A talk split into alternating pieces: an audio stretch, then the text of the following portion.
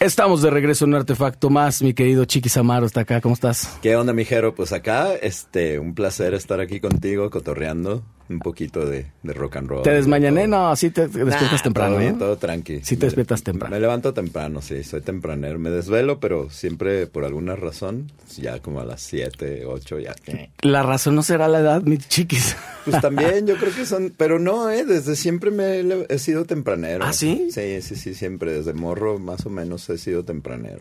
Ah, bueno, pues buenísimo. Oye, me estabas contando un montón de cosas, estás regrabando todo lo de Hot Dog. Así es. Este... Y está buenísimo eso, platiquemos de eso porque es una cosa que deberían de hacer muchas bandas. Claro, mira, lo que pasa es que pues en, en, esa época que nosotros empezábamos a tocar y todo eso, pues los contratos de, de las disqueras eran, híjole, pues eran unas cosas muy, muy difíciles, ¿no? Porque en realidad ellos se quedaban todo y tú te quedabas con casi nada. Entonces, este, había contratos donde los derechos de las canciones pues eran a perpetuidad, ¿no? Incluso hay bandas, hay muchas bandas que están firmados hacia perpetuidad. Y, a perpetuidad. Y luego siempre había una y cláusula. No pueden grabar sus canciones otra vez. Claro, porque había una cláusula que decía con medios conocidos y por conocer en el universo entero. En el universo entero. Llegué a leer contratos así. Sí, sí, así son y hasta la fecha. y, y hasta la fecha siguen siendo así. Aquí la cosa es que, que pues se firmaban a perpetuidad, ¿no? Entonces, este, digo, nosotros, en el caso de nosotros de, de, Hot Dog, que ya no fueron los ochentas, nos tocaron ya los dos miles, pero sin embargo los contratos seguían siendo iguales. Ahora que nosotros lo que decidimos fue como, pues no firmar a perpetuidad, ¿no? Sino firmar por una, pues por 10 años o algo así. Ajá. Para después de esos 10 años, pues tú puedas tener el derecho a tus canciones, no a los masters, que es diferente. Claro. El máster es, ya se grabó y eso se lo queda a la disquera y ya después si tú puedes negociar, comprarlo, pues lo negocias, si no lo puedes negociar, pues ya te, te friegas. Te la pelaste. este, pero en este caso, pues si ya no puedes negociar un máster, pues nosotros hicimos lo que, pues lo que está haciendo, lo que hizo Taylor Swift, ¿no? Definitivamente tomando el ejemplo de Taylor Swift, que, que es una maravilla. Regrabas y te quedas tú tus masters. Y, Claro, básicamente, digo, para la gente que no sabe, la poca gente que no sabe, el máster es la grabación que hicieron en, el estudio de la disquera. Exactamente, es lo que quedó ya en el estéreo, lo que se pasan en... Exacto, la canción sigue siendo el artista, Exactamente. pero la grabación es de la Pero la grabación es de la disquera. Entonces, si tú la puedes volver a grabar, pues la pues, canción la es tuya. puedes volver a grabar dentro de los parámetros en que está el contrato, porque es lo que volvemos a los contratos estos mesiánicos horrorosos. claro. Hay, hay que buscarle... la perpetuidad, ¿no? Entonces, este, pues nosotros decidimos pues, retomar y regrabar absolutamente todo desde cero para poder este usar esto como nuevos masters, pero que ya sean de hot dog completamente. Hay muchísimos ejemplos de bandas que les pasó eso. Y que pues sí, hay muchísimos. O sea, de hecho, pues la mayoría, ¿no? O sea, la mayoría de todas las bandas que firmaron en los ochentas, en los noventas, pues tienen contratos así, ¿no? Y este, y, y pues desgraciadamente no pueden regrabar. O sea, pero hay otras bandas que, que sí lo han podido hacer, que nosotros lo estamos haciendo y creo que es muy recomendable para todas las bandas que tengan oportunidad de hacerlo, pues que lo hagan, ¿no? Porque a fin de cuentas, pues un máster de, de, tus canciones, o a fin de cuentas, eso, eso, es una herencia que tienes tú para el resto de tu vida. O claro. lo poco o lo mucho que genere es, debe ser tuyo, no debe ser de nadie más más que tuyo. Que también es una cosa que luego los músicos no pensamos, como que no pensamos mucho en el futuro. Exacto. Es como una cosa más, digamos, como más tradicional de pensar, de estudiar en algo y eso. Y como que nosotros, yo voy a rockear forever. Y, no, y no, hay pedo. No, y estás en la calentura y te van a grabar y todo eso, pero de repente... Firmas lo que sea. Está bien chido que te graben y todo, pero a veces no te das cuenta de lo que está pasando, ¿no? Entonces hay, hay varios factores ahí. Digo, tú como, como músico, pues sí tienes que tener como el, el pues fijarte muy bien primero en, en, eso que vas a firmar, en eso que te vas a comprometer, ¿no? Y, y, regularmente, este, pues ninguno de los músicos somos abogados, ni sabemos nada de eso. Entonces, sí, sí, siempre es conveniente como tener ahí un, abogado o alguien que, pues que te oriente un poco y que te pueda decir, pues de qué se trata, ¿no? Cómo hacerle, qué cláusulas sí, qué cláusulas no, qué te conviene, qué no te conviene cosa que nosotros en Hot Dog a, través de los años lo aprendimos a hacer bastante bien. Ajá. Y este Y pues afortunadamente ahorita nosotros ya somos dueños de, de, nuestros propios masters que volvimos, que estamos volviendo a grabar y volviendo a hacer. También te agarró ya, digo, a Hot Dog lo, agarró con un líder, que en este caso eres tú, quiero pensar, eh, ya mucho más experimentado, porque tú empezaste bien chavito. Sí, yo empecé muy morro en la música, este... ¿Por ahí viene, de ahí viene tu apodo? De, exactamente, de ahí viene el apodo por morro, me puse. Pero además no es chiquis, sino es la chiquis. Bueno, la chiquis fue ya después. Ah, la chiquis fue como de formación, así nomás de por carrilla, por echar carrilla, pero, pero en realidad era, me empezaban a decir chiquis porque era el chiquito de la banda, ¿no?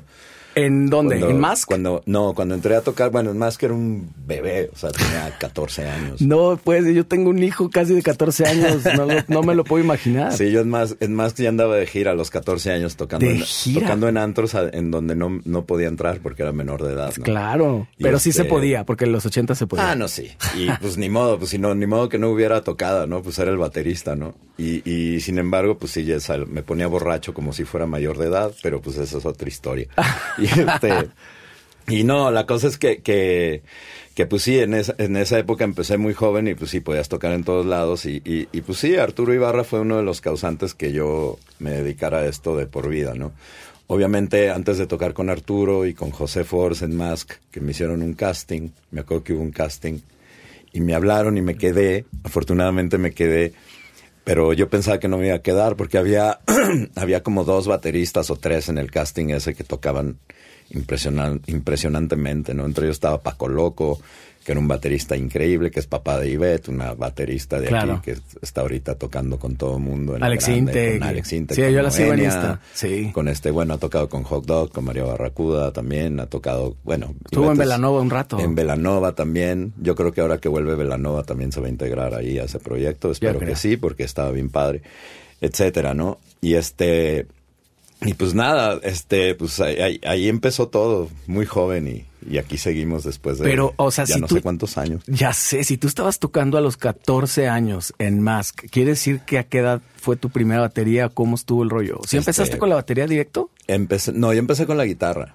Yo era guitarrista y cantante de una banda que se llamaba Axis aquí en Guadalajara. ¿Pero a qué edad, chiquito?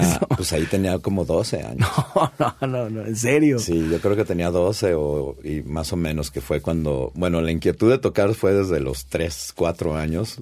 No de tocar, sino por la música. La música. O sea, desde que te acuerdas. Para ti nunca fue una decisión en un momento ya consciente con el cerebro ya funcionándote full de decir güey, me quiero dedicar a esto. Simplemente así fue. Fue, pues, de, yo creo que fue inconsciente, pero sí, yo creo que desde que estaba en el kinder yo sabía perfectamente que quería hacer esto. Sí.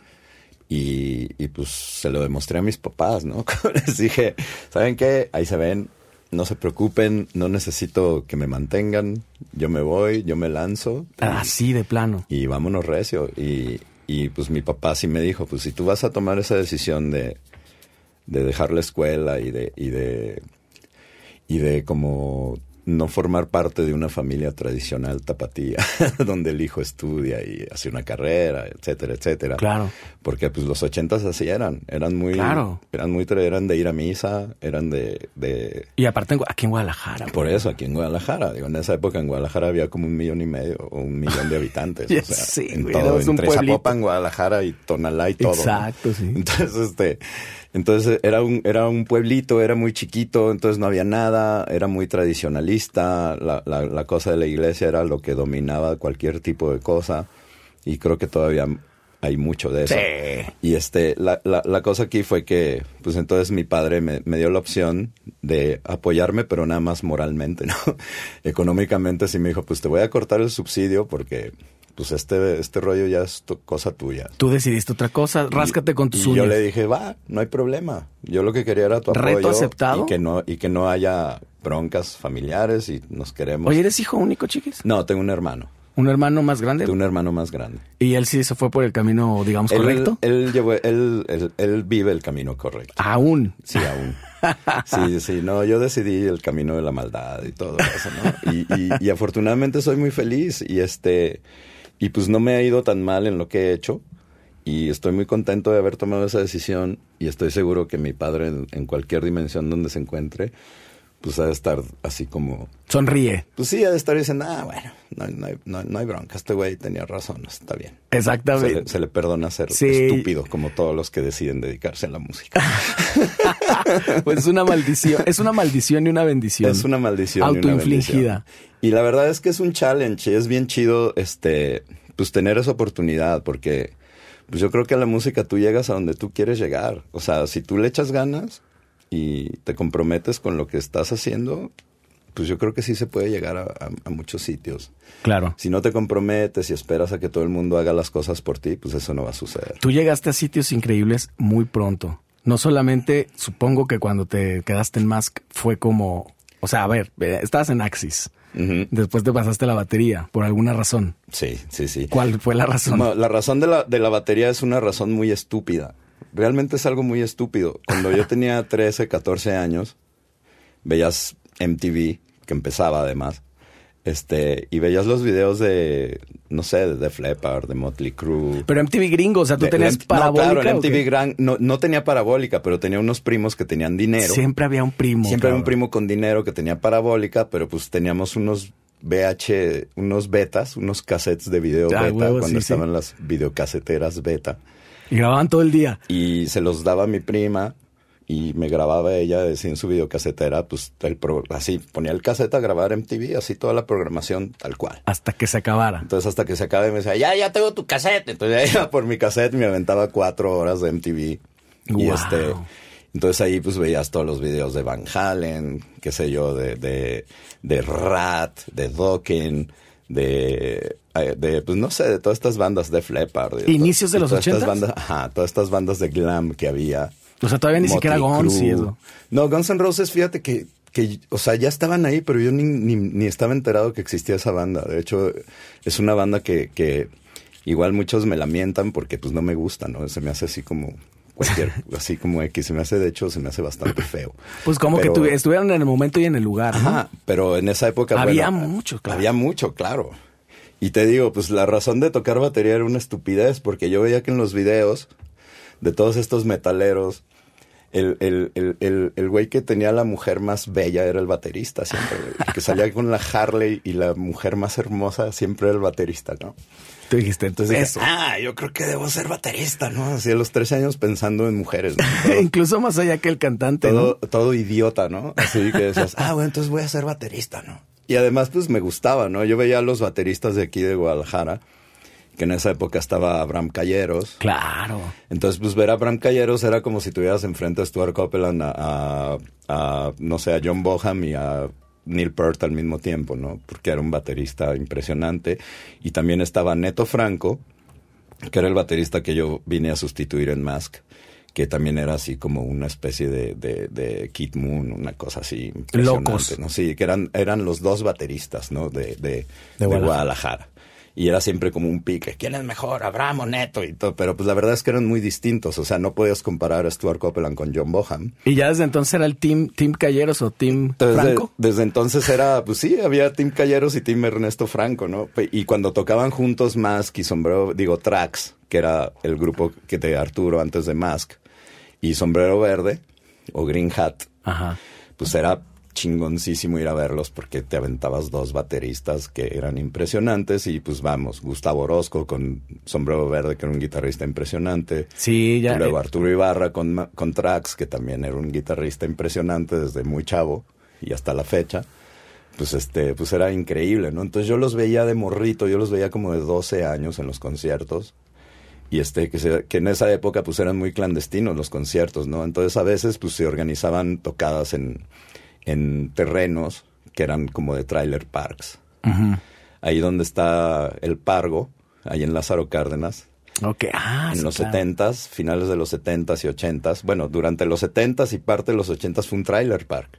Y esa zona también muy despoblada. y esa ¿no? zona, pues ahí, Guadalajara terminaba en los cubos. De los cubos para, para hacia Pinar de la Venta y todo eso ya no había nada. Nada, absolutamente nada. No había ni, ni, la estancia no existía, era puro baldío. No había ni calles trazadas. O sea, era Guadalajara se acababa en Chapalita, punto. Se acabó. Porque de hecho, Sombrero Verde, tanto Sombrero Verde como me parece que también Arturo Ibarra y estas bandas orbitaban en, Sí, Ciudad del Sol. Ciudad del Sol, que también eran muchos Frontera- baldíos, ¿no? Sí, sí, sí. Pero ahí se terminaba todo. O sea, en Ciudad del Sol en- y, y- y- y en Camino Real, que es pegado a Chapalita, hay un, había un canal como a tres cuadras de mi casa y ahí se terminaba todo. De ahí era pura maleza, como unos siete kilómetros hacia el Cerro del Coli, con pura maleza. No había calles ni nada, ¿no? Entonces era otra, era otro Guadalajara, Sí. era otra, era otra historia. Otra ciudad. Y entonces ahí, pues te digo, había ese terreno y un tipo llamado César Cosío era el que organizaba las tocadas en, en ese lugar. Entonces se montaba una tarima con un PA, con luces y toda la onda que,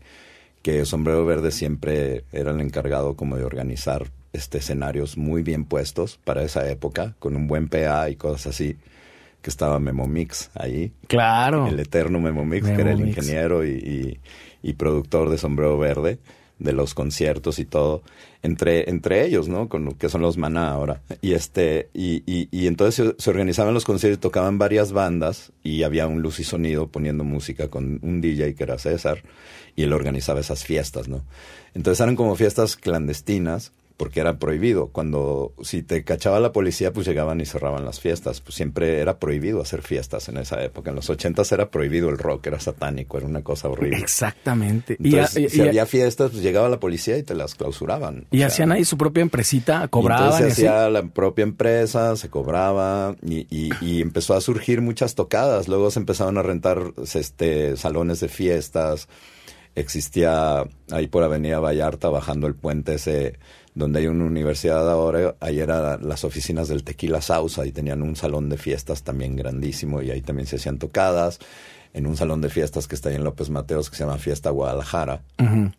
Ahí también se hacían un montón de tocadas en los ochentas, no más que el Fiesta Guadalajara ahora ya es un salón que está como lleno de vida. Era- Antes era como un gallinero allí, era como, un- sí, era como una pollería, o sea, era, eran como más de terrenos, te digo, era muy, era como, era más parecido al Foro Independencia, pero porque no estaba así sofisticado. Y te digo, pues era, era como las orillas de Guadalajara, entonces era así como...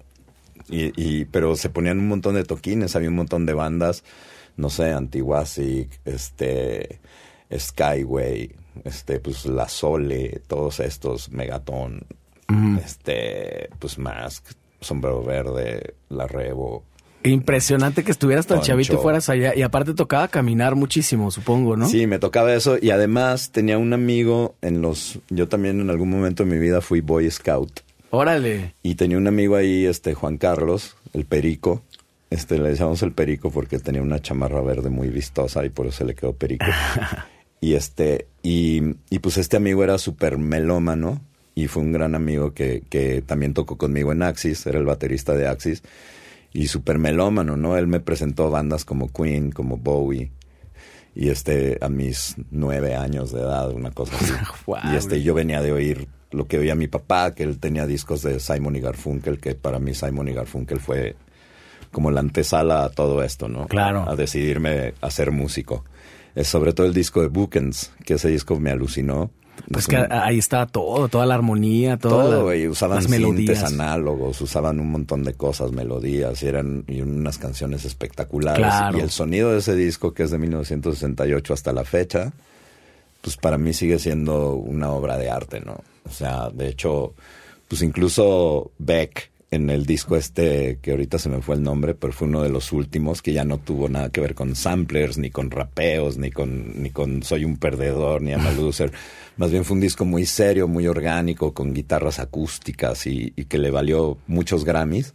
Es, ese, es- ese disco yo siento que, que Beck lo retomó mucho de Simon y Garfunkel, ¿no? Del disco de Bookends, porque tiene ahí mucha similitud sonórica. Pero independientemente de eso, pues a mí me llamó la atención y a partir de eso empecé a hurgar en todos los discos de mi papá y ahí fue cuando empecé a meterme en este mundo. Y cuando empezó a surgir la oportunidad de, de que ibas a bodas y veías a los bateristas, que de repente en esa época hay un baterista aquí en Guadalajara muy cañón, que, que es el Tanaka. Claro, maestro de lo de Tanaka. Entonces yo iba a todas las bodas y estaba el Tanaka ahí tocando. y este, y pues era una cosa impresionante, ¿no? O ibas a una boda y estaba Sombrero Verde amenizando la boda o los 15 años también, porque eran también una banda como, como de versátil. O sea, los manás vivieron de todo, güey. Entonces, este, era una banda versátil, tocaban canciones de Barry White, de, de, de Rod Stewart, de Police perfecto. Así, hacían unos covers de Police mejor que Police.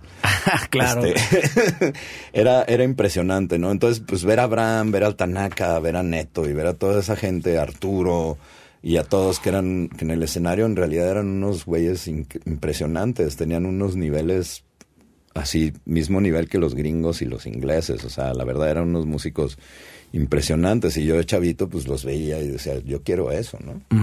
Y pues gracias a toda esa bola de cabrones, por eso, por eso ando acá, por eso ando haciendo esto. Pero, y, te, y te tocó, ¿cómo te descubrió Arturo? Ya tocando la batería, buscando mujeres. Arturo me descubrió tocando guitarra, eso es lo más chistoso. Porque hasta llegamos a abrir conciertos con Axis y este, no me acuerdo en qué momento fue que Arturo descubrió que yo también era baterista. Creo que precisamente fue al casting, ¿no? Creo que fue en el casting, debe haber sido en el casting, o porque... O sea, tú te pues, enteraste. yo era guitarrista, güey, pero pues tocaba batería ahí en mi casa porque pues me gustaba y, y pues mi jefe sí me hizo el paro en comprarme una... en ayudarme a comprar una batería. Yo estuve trabajando limpiando un Banamex ahí en este... ¿En serio? en 8 de julio. Sí, ahí estuve, mi jefe me metió a trabajar, mi jefe trabajaba en una compañía de limpieza, era el contralor de una compañía de limpieza y también supervisor. Y este, y limpiaban todos los bancos de Guadalajara, entonces mi jefe me dijo, a ver, güey, para que se te quite lo huevón, te voy a poner a trabajar en el verano, en, en, en el Banamex, para que lo limpies. Y entonces, pues, me puso a limpiar bancos.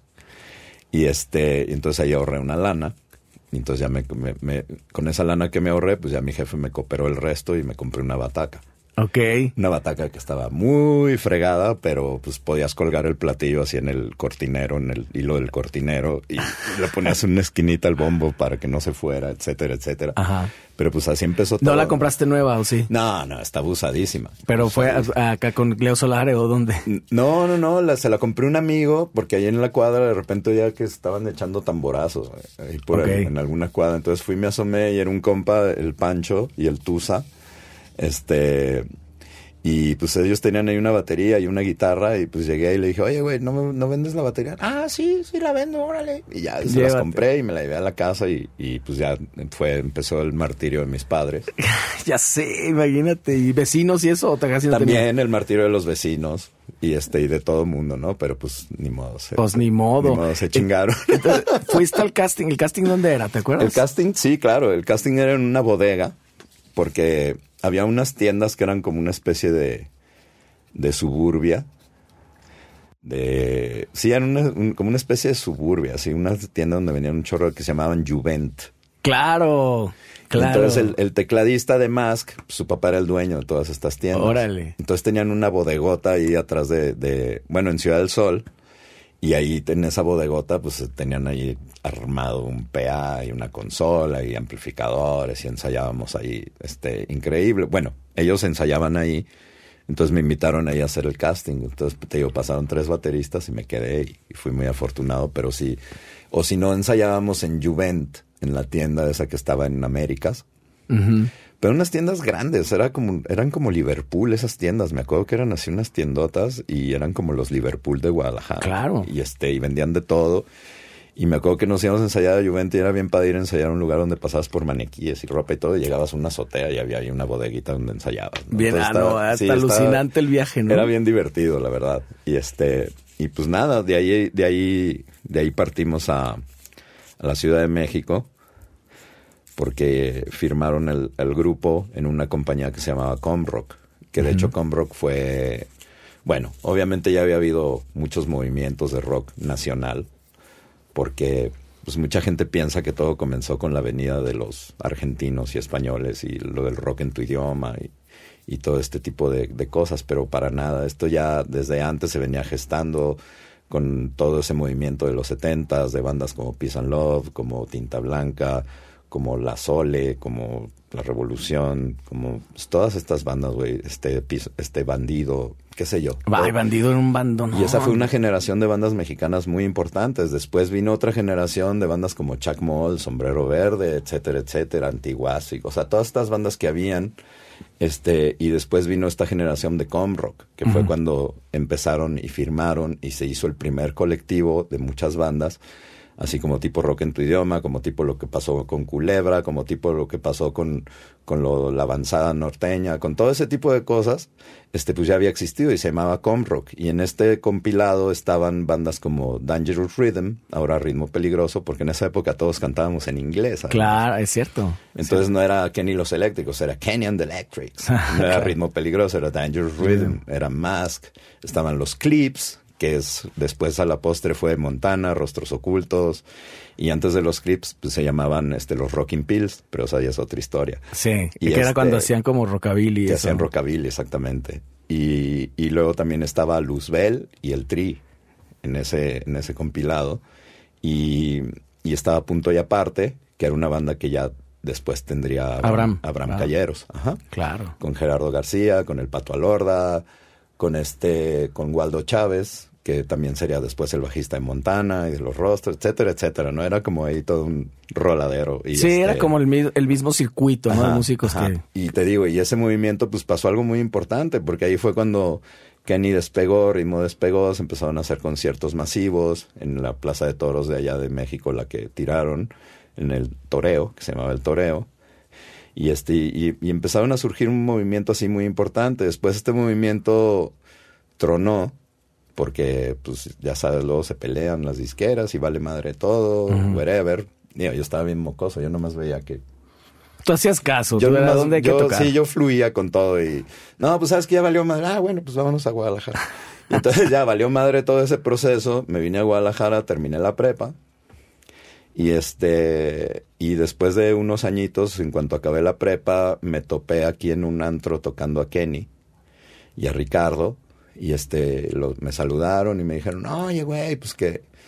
Este, andamos buscando baterista, te latería irte al DF, no sé qué. Y pues en dos segundos les dije que sí. Entonces terminé la prepa y me volví a regresar al DF porque estuvimos con Masca ya viviendo como un año y medio, dos. Ok. Entonces ya me regresé a terminar la prepa y luego ya me, me reclutó Kenny Ricardo, Ricardo Ochoa, su marido, y este, que también era un productor y un mentor, que esa es otra historia. No, y, y- y además, de eso y- claro, y además parte fundamental de todo el Y tema parte del rock fundamental del nacional. rock, porque es lo que te digo, Ricardo Ochoa fue el creador de todo este movimiento de com rock y, y, y- y fue un visionario de, de todo este tipo de cosas. Desgraciadamente en esa época pues no hubo los apoyos ni hubo tampoco la, la ambición que después tuvieron todos estos disqueros y que vieron una mina de oro y empezaron a atascarse de dinero con todas las bandas, ¿no? Tal cual. Sí, sí, sí. Incluso había productores y gente que llegabas a su casa y te enseñaban unos muebles de piel increíbles y te decían que eran de piel de músico, ¿no? Pero esa es otra historia también. Y, este, y la, la cosa aquí es que, que, que, pues te digo, Ricardo, un gran visionario, me, me, me, me lleva a tocar con Kenny a México.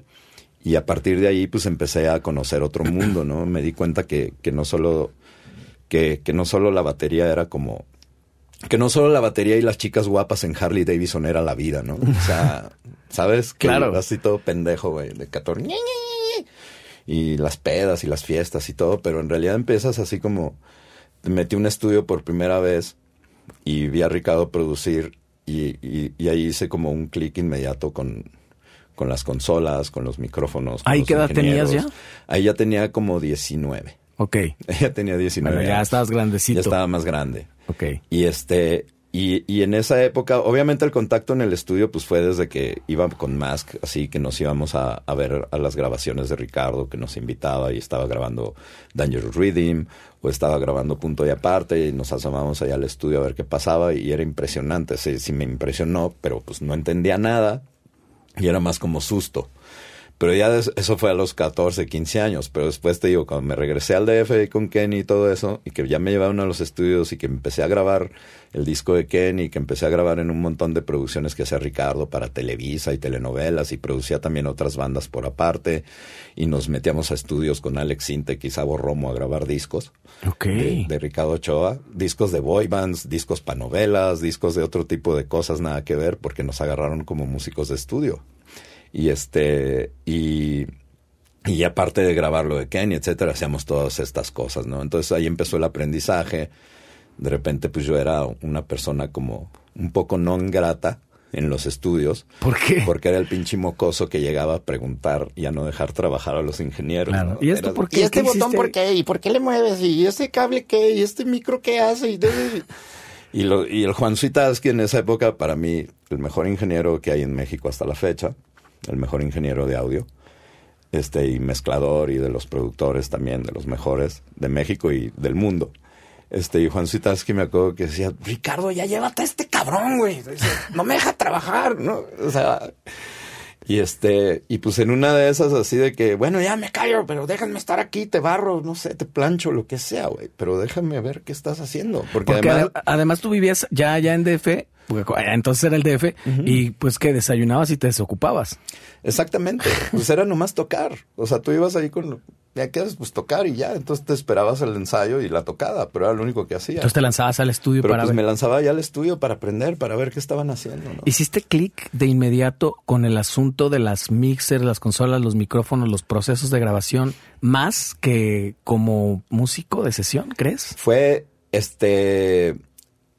Es que, es que son dos cosas totalmente distintas, pero, pero, pero como, como son parte de lo mismo, era más, más, más que un clic de decidir entre uno y otra, era más bien como, como decir, bueno, ahora que tengo esto tan valioso que es poder tocar y hacer esto, pues me gustaría también sumarle el aprender a sonorizar, a microfonear, a producir, a decir, a saber si está afinado, si está a tiempo, si este, porque yo veía dirigir a Ricardo y, y a Juan y entonces me empecé a dar cuenta de que, de que Además yo tocaba un poco de todos los instrumentos, no nada más tocaba la batería, ya venía de ser guitarrista, que nunca fui un virtuoso, pero pues me sé muchas notas y puedo hacer canciones.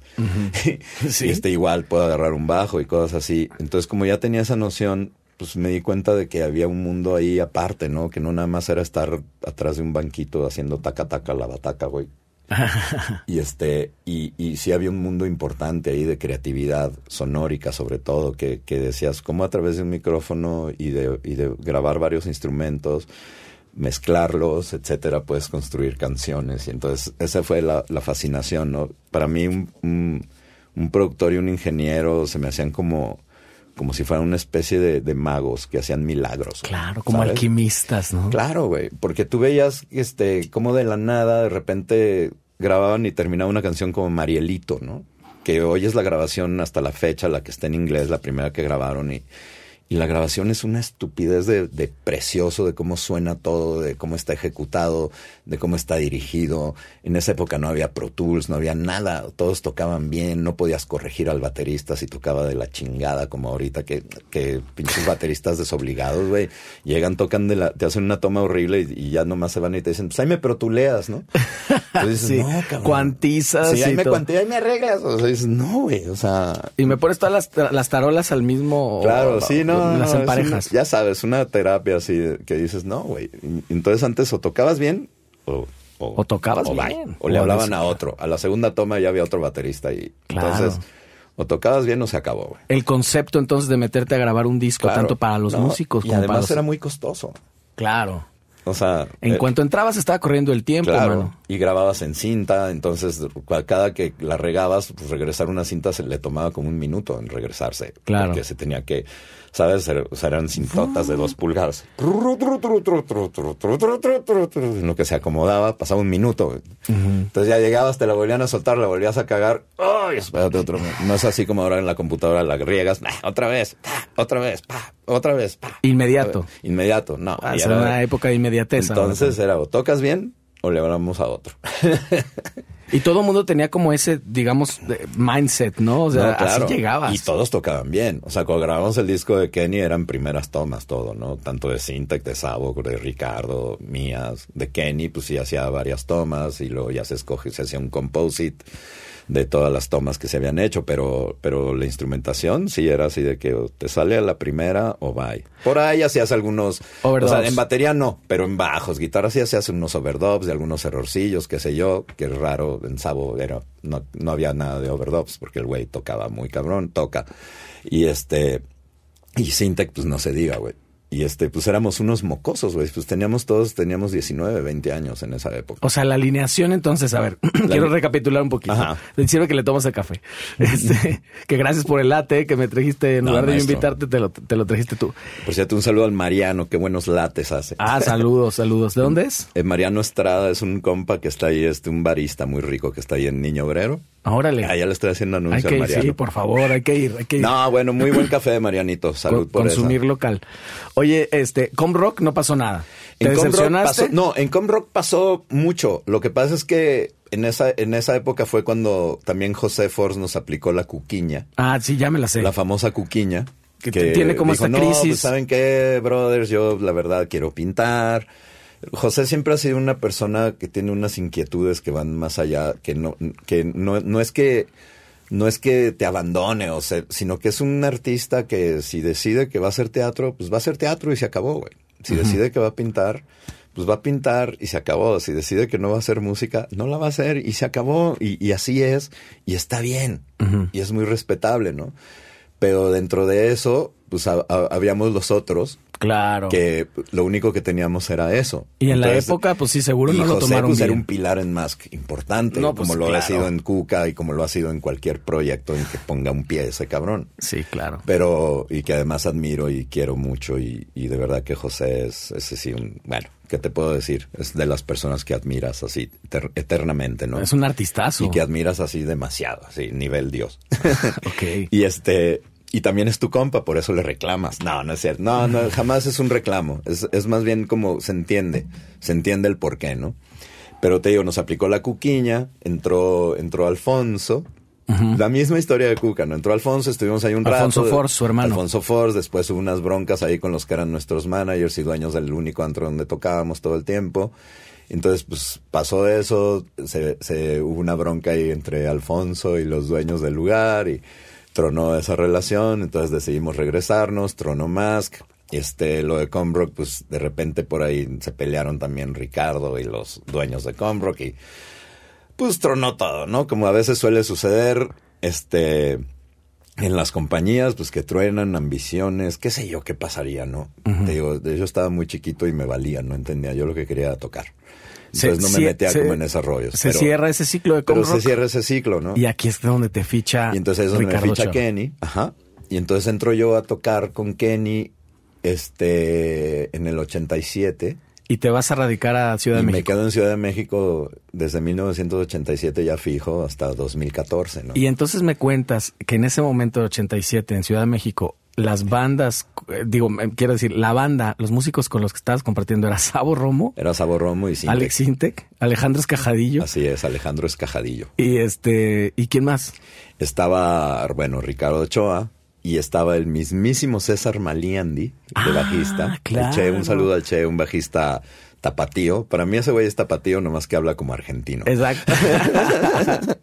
claro. Pero, pero ese güey es un tapatío total. Y este, y, y pues de hecho César Maliandi fue, fue, pues estuvo conmigo. en- cuando entré con Kenny fue una persona que me guió mucho. Que me, que me, pues me ayudó mucho, ¿no? A, a aguantar vara ahí en el DF y cosas así. Y este, y nada, un tipazo. Entonces estaba César, después salió César y entró, fue cuando entró Sabo y Sintec y, y, y- y todos ellos, ¿no? Y este, y pues nada, sobre todo ahí lo, lo, lo, lo padre de, de haber tocado con Kenny fue la cantidad de músicos, o, y con Mask, que fue la cantidad de músicos que yo admiraba por verlos en la tele, ¿no? Y, y por como el Piro y todos estos Claro. Y, y este, entonces ahí lo fascinante era como, como pues empezar a tener la relación, empezar a tener una relación con los caifanes, este, porque de repente cuando empezaba Caifanes, pues nos abrían conciertos a Kenny también, así como le abrieron a Neón. O sea, Kenny estaba en un momento muy Kenny posicionado. era, Kenny era la reina, güey. Kenny era, así era, era lo más grande que había. Kenny, ritmo peligroso. O sea, cuando fue con rock, Kenny, Mask, ritmo peligroso era lo más grande que había. O sea, era impresionante que, que tú ibas al DF y en las estaciones de radio donde estaba Víctor Manuel Luján, en WFM, Sí. que era una estación totalmente de pop y de rock.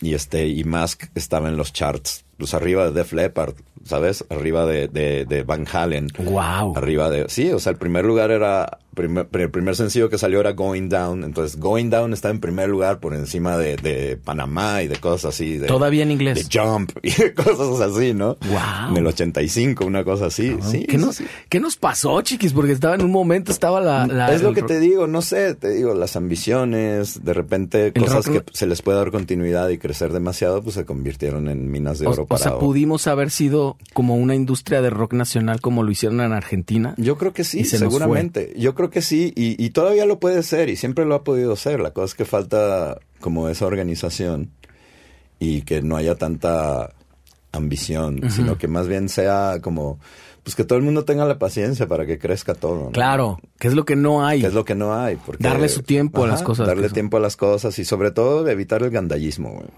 Oye, pero es que a mí me alucina pensar que tú estabas en las grandes ligas, en la, la manera de trabajar, ya muy profesional, muy, muy chavo. O sea, Así es. si tenías 19 años, estás igual, estás muy chavo y ya tocando con gente más grande, más pro, con bandotas que venían, que eran más grandes que tú de edad, pero que después es. admiraste un chorro que les abrían al proyecto en el que tú estás Eso, tocando. eso, eso te digo, eso era como, eso era lo como lo que más valió la pena de todas estas. Claro. Ajá, porque además, pues toda la experiencia, todo lo que aprendiste de toda esta gente. Y sobre todo las amistades, ¿no? Porque hay gente muy, muy, muy linda. Entró a Kenny, después empiezo a tocar un rato. Ahí conocí a Rubén Albarrán, tocado con Kenny precisamente. Rubén Albarrán tocaba en una banda de covers Ok, y nos abría a Kenny en un antro que se llama High Tower. ok. Y él llegaba con su banda de covers que se llama Tora.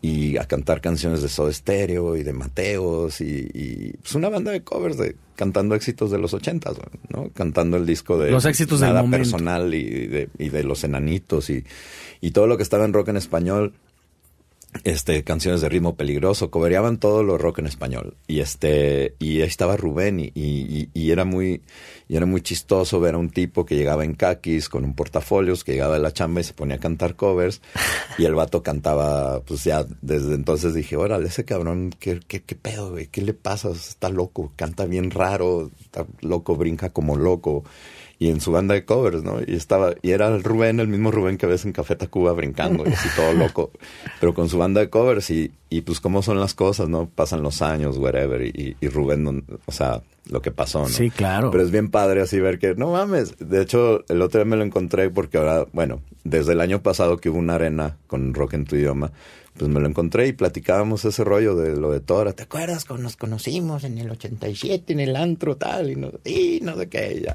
nostalgia, buena onda. Bueno, de ahí, entonces, de entre, la, entre que abría Tora y en otras tocadas del High Tower, que abría Neón, ahí conocí a los Neones y me impresionó, ¿no? Fue cuando yo vi a los Neones antes de que hicieran la canción de Papareo y todo, era una banda muy aguerrida, eran unos güeyes que salían con los pelos pintados y parecían este punks, junkies, qué sé yo, ¿no? Órale. Estaba, era otro, nada que ver. No era tan fresa. Y la rola, no, era cero fresa, de hecho. Y este, y me llamó mucho la atención. Y este, y me encantó. Y entonces ahí de repente pasaron unos años, pasé como tres años con Kenny, como al tercer año ya, este, pues ya las cosas no eran como yo me esperaba. Entonces decidí pues salir de ahí y me, me, pues me dieron chance ahí de entrar, me invitaron a tocar en Neón. Ah, Jorge. Mondragón, que era el manager, y este, y Pinocho y Humberto me invitaron a tocar a Neón, y pues ya entré a Neón, ya me deslindo completamente de Kenny, este, me, me quedo con una relación laboral con el ex marido de Kenny, con Ricardo Ochoa, porque Ricardo me dio trabajo como de, pues lo que yo quería, ¿no? Que era aprender producción. Entonces, Asistente. Él, él me metió como su asistente, ¿no? Entonces él produjo muchos discos en los cuales yo salgo como asesor musical o asistente de musical o este nunca nunca fue como una coproducción pero en realidad yo estaba como coproduciendo también porque me ponía a dirigir actores y cosas así de telenovelas que trabajaba Ricardo para todo eso y este y era era era bien padre no de repente pues producir bandas de rock y todo eso y de repente irte a acompañar a Ricardo a Televisa a producir telenovelas como Baila conmigo alcanzar una estrella este y estar produciendo a Ricky Martin, a Pedrito Fernández, a la Gaviota, güey. Ah, Claro, Este, está, hicieron muñecos de papel. Claro, muñecos de papel y todo eso. Y, y pues ¿Esas ahí- producciones musicales estuviste tú? en es- todas esas producciones musicales estuve yo. Yo era mega fan, chiquis, te lo juro. Órale. Mega fan. Los fui a ver aquí al Palladium. Órale, órale. Que güey. por cierto les fue súper mal. Yo tenía como 12 años y me acuerdo que era en un salón muy grande. Es donde está TV Sí, Azteca sí. ahorita. Ajá, era el ajá. salón Sí, Palladium. sí, sí, me acuerdo. Y estaba Pedrito Fernández justo eh, de era Martin. Pedrito, era Ricky Martin, eran, eran así. Eric varios. Rubin. Eric Rubin. Sí, había. Vivi Gaitán. Vivi Gaitán. Uy, mi, mi crush, entonces me van a matar porque digo esto, pero sí era mi crush No, entonces. claro, Vivi cabrón. Gaitán era un, era, era Un este, bombón. Era un bombón de mujer, estaba guapísima, claro. Oye, hasta, hasta el piropo es ochentero. Exactamente, un bombón. Y- y te- y te tocó entonces y- ese y me tocó producir todo eso, ¿no? Y, de- y, y, y, pues afortunadamente ahí como también el que grababa y, nos íbamos siempre al estudio de Juan Suitalski a grabar todo esto. Entonces pues oye, yo aprendí mucho lo que fue la programación. Empecé a entrar al mundo de las computadoras, de las programaciones, de los sintetizadores de- y ya todo, meterme a la producción, aprendí a usar este Cubase, aprendí a usar Notator, que eran programas que se usaban en Atari. Guau. No, no, no había audio, no existía el audio en computadoras. ¿Era No, comunicación era, MIDI? Era nada más MIDI. Entonces programabas nada más teclados. Ah, claro. Y todo el audio lo grababas en cinta. Entonces tenías que amarrar tu computadora a una máquina de cinta, de carrete, Ajá. ahí para poder grabar voces y guitarras y lo que fuera análogo, Sí. ¿no? Pero los teclados, pues sí los disparabas con MIDI. Era, Me tocó en- poquitito de eso porque en el 96 yo grabé con Tuti Perales. Mm, y, y ahí tenía un tenía el Cakewalk. En el 96 es exactamente, en esa época era mucho de MIDI todavía. Ajá, y en, cinta todavía. Ahí apenas empezaba a haber programas ya de audio que pero eran pero eran eran nada más estéreo, ¿sabes? Nada más había dos canales. No más podías editar con dos canales. Ok, como el Cool Edit y estos así. Exactamente, pero era padre porque pues si querías hacer una canción más cortita, pues ya no tenías que cortar la cinta y echar a perder la grabación y cosas así. Que así era. Que así era. Wow. Que así era. Entonces, este, sí, antes cortabas la cinta, ahora cortas con tijeritas tu audio y lo pegas. y Virtuales. todo bien. sí. Oye, pues entonces alucinante te tocó, por fin pudiste ser este asist, asistonto. Entonces, asistonto de producción y pues ahí empezó todo, ¿no? Este, me quedé ahí produciendo muchas novelas, este, compuse muchas canciones para comerciales, para las novelas, este, para otros artistas que, que actuaban en las novelas y este, y todo eso. Nunca estuve trabajando directamente para Televisa y este, pero, pero trabajaba para Ricardo Ochoa, claro. que él sí estaba ahí, ¿no? Y te empezaste a hacer un nombre importante que yo te he de confesar, yo por ahí te conocí. Yo estaba muy chavito, 12, 13 años, y empezaba a ver tu nombre de repente en las revistas como Eres y estas cosas, Ah. produciendo muchas cosas Exactamente. pop. Exactamente. Además, te tocó, hay cosas que yo que ni te acuerdas. Tú no sé si te, una vez yo estaba en la tienda de, de, de Bola Domene, la, Ajá, la, la perla, Perla. Ajá. y compré un disco de microchips porque a mí me gustaba mucho esa banda, auténticamente. Yo quería ser como el baterista que tenía los pelos, así Sí, te como acuerdas. el Daniel, ajá. Ajá. Entonces yo los veían siempre en domingo, estas cosas, decía, wow, yo quiero eso. Eran poquito más grandes que yo. Entonces Sí, era sí, como, era posible. ¿no? Sí, sí, sí. Y ahí sales en los créditos. Hay una canción que escribiste ahí Sí, y tú me dijiste, puta, ni me acuerdo. Ajá, sí, hay canciones. ¿Te pasa este, que de repente no te acuerdas de cosas que hiciste? Creo ¿No que te llegan chequecitos de regalías que sí, no sabías? regalías, pues no, no llegan cheques, pero, pero sí te llegan a veces depósitos ahí de la sociedad de autores, sí. Y este, Pero de- así, sí, literal, novel- sí te pasa de cosas de, ¿y esta canción qué pedo? ¿Que la olvidaste? hay can sí, tengo muchas canciones que me he olvidado por completo. No mames. De repente las he vuelto a oír porque prendo el radio y de repente sale una canción que salió en una novela y cosas así. Y dices, Ay, güey. Yo hice eso. Yo hice eso. Sí, sí, sí. No, me pasa lo- todo el tiempo. En serio, qué Sí, sí, locura. sí. Lo que pasa es que insisto en este rollo de haber empezado tan de joven. hecho hay discos que, que, que, que no me acuerdo que hice, pero ahí están. Hay grabaciones que no me acuerdo que hice, que las oigo y, y tampoco me acuerdo. Claro. pero, pero, pero sí, ahí están, ahí están, ahí está todo. Y te tocó también conocer este lado del truco. Oye, es que hace rato me tienes que decir eso, porque hace rato me dices como Luis de Llano, Marco, eh, ¿qué que era Marco qué? Ah, sí, de todos los que se fusilaban las rolas. Ajá, en, en- en la industria Eh, timbiriche. Sí, o sea, había, había, o sea, había muchos productores que, que se fusilaban muchas canciones y, y- y- hacían muchos éxitos por medio de fusilarse esas rolas, ¿no? Ajá. Y se usaba mucho y hasta la fecha creo que se siguen fusilando un montón de cosas, ¿no? Claro. Pero, pero entonces sí, a lo mejor era a, a- a lo mejor entonces era un poco más fácil porque para que llegara, o sea, si compraban un disco en Londres y para que llegara para acá nadie lo iba a tener. Exactamente, por eso, por eso pasaba eso. Por eso lo hacían. La cantidad de, de- de autores italianos que no se han robado para hacer música mexicana desde los ochentas es Pues to- impresionante. todo, ¿no? Todo, todo. Así, así de fácil. Así es. Cabrón. No, y, y bueno, surge la oportunidad esta de estar con Neon. Y este, y después de estar con Neon, pues yo seguía trabajando con Ricardo. Entonces estaba como simultáneamente Tocabas aprendiendo más. Tocaba y me iba al estudio a trabajar. Tocaba y, y que hay grabación a las 10, que con la telenovela, va, y pues a las 10 ahí estamos en el estudio. Y que hay que programar cuatro canciones nuevas para, pues ahí estaba toda la semana programando. Para Ricardo, Ricardo siempre andaba en juntas y todo, entonces llegaba, yo ya tenía listas las pistas, él llegaba, grababa guitarras. Eh, Era su brazo operativo. Yo era como su brazo operativo. Después ya este, dejamos de trabajar juntos y tuvo otros brazos operativos muy funcionales, pero en esa época yo era como su brazo operativo. y Nunca se te dio el lado, muchísimo. nunca se te dio el lado ese que tenía Ricardo de las juntas y estas cosas. No, fíjate que yo nunca he sido muy así, siempre me ha dado como esa parte... es- a mí me gusta más la acción, no me gusta la, la, la, la fabricación. La me gusta más como- planeación. ajá. como que obviamente ya después lo tuve que hacer. Claro. Pero Ahí- en esa época yo no me metía a las juntas ni me interesaba. Yo decía, ¿qué tengo que hacer? ¿Qué tengo que programar? ¿Qué, qué canción hay que hacer ahora? ¿Ahora a quién hay, a, qué- a quién hay que dirigir? Porque yo estaba ya entregado a la producción. O sea, en esa época ya estaba entregado. Entonces, eh, si había que grabar una batería, pues la grababa. Si había que grabar un bajo, pues lo grababa. Este, si había que producir inmediatamente. Oye, güey, que nos pidieron una canción para mañana y no había canción, pues la había que hacerla de un día para otro y grabarla y tenerla lista para el día siguiente. La- se metían a grabar los actores y cosas así. Entonces era, pues era un trabajo muy, era un trabajo muy rudo, porque si era así de un día para otro y era de estar sin dormir días a veces. ¿En serio? Ajá. ¿Tanto así? Ajá. Pero, pero fue un aprendizaje brutal. Oye, chiquis, a mí muchas veces me preguntan, me dicen, ¿cuáles son tus gustos culposos? Yo les digo, no tengo, porque para eso tendría que sentir culpa. Exacto. ¿Tú tienes gustos culposos? No, no tengo gustos culposos. A mí realmente hasta lo que está horrible, que me gusta, me gusta en serio. No es, no es por porque sea feo ni nada. No sé. Digo, hay canciones de, de Aqua que me encantan, güey, por ejemplo. Barbie Girl O sea, a lo mejor Barbie Girl no, pero hay otras que sí están bien padres. bien hechas y todo. bien hechas, los Venga Boys, ¿no? Hay cosas bien chidas. No, que además güey. es una fotografía de una época completamente. Claro, claro.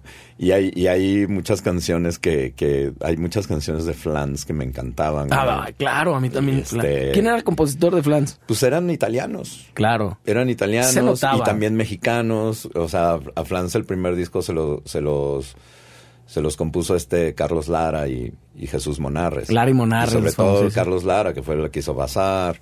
Y este, y bueno, Nacho Cano también, Uf. que fue el que, que Nacho Cano era un fabricante de hits. Digo, o sea, mm, no controles, pues la grabó Leo Le. Al Claro, principio. él- Pero, esa era pues, la también la grabó Flans, la grabó Café Tacuba, la grabó no sé qué, ¿no? Entonces Nacho Cano nomás llega, la saco mi... Vengo por mis millones, güey. Entonces, Claro. entonces es- es- es- es- te digo, pues sí, hay, hay, hay cosas como, pues no son tan culposas. Digo, hay, hay, a mí, por ejemplo, no me gusta Luis Miguel, pero, pero canta cabrón. ¿En serio? ¿No te, no te gusta la música de Luis Miguel? No, no, no, no me gusta mucho, este, o sea, me gusta cómo canta el vato, me gusta el, el rollo que trae, pero no soy de escuchar Luis Miguel. Sin embargo, sí me gusta. O sea, no es que no me guste, no lo, no lo escucho, Ok. pero cuando lo escucho digo, wow, este vato canta cabrón. O sea, o sea, hay, hay cosas, es que, es que más que gustos culposos es como parte del aprendizaje. Sí. Y en el sentido de lo que has trabajado, hay, hay como cosas culposas en las que trabajaste que, Ah, no, que dices, pues, puta, más que culposas, no, es que no es que sea culposo, sino que dices así como chinga, y, o sea, sí, pe- pues penita, haces- un poquito de penita. Pues Garibaldi, güey. Garibaldi. Hice comerciales, le hice canciones a Garibaldi, güey. hice pa- para, soundtracks para la película de Dónde quedó la bolita y Ah, peliculón, y- y cosas así para alcanzar una estrella hice también para la película alcanzar una estrella hice varias canciones ahí para Alejandro Ibarra. Qué sé yo güey o sea pero más que culpable es que no es culpable güey Es- a fin de cuentas es trabajo güey es tu trabajo güey.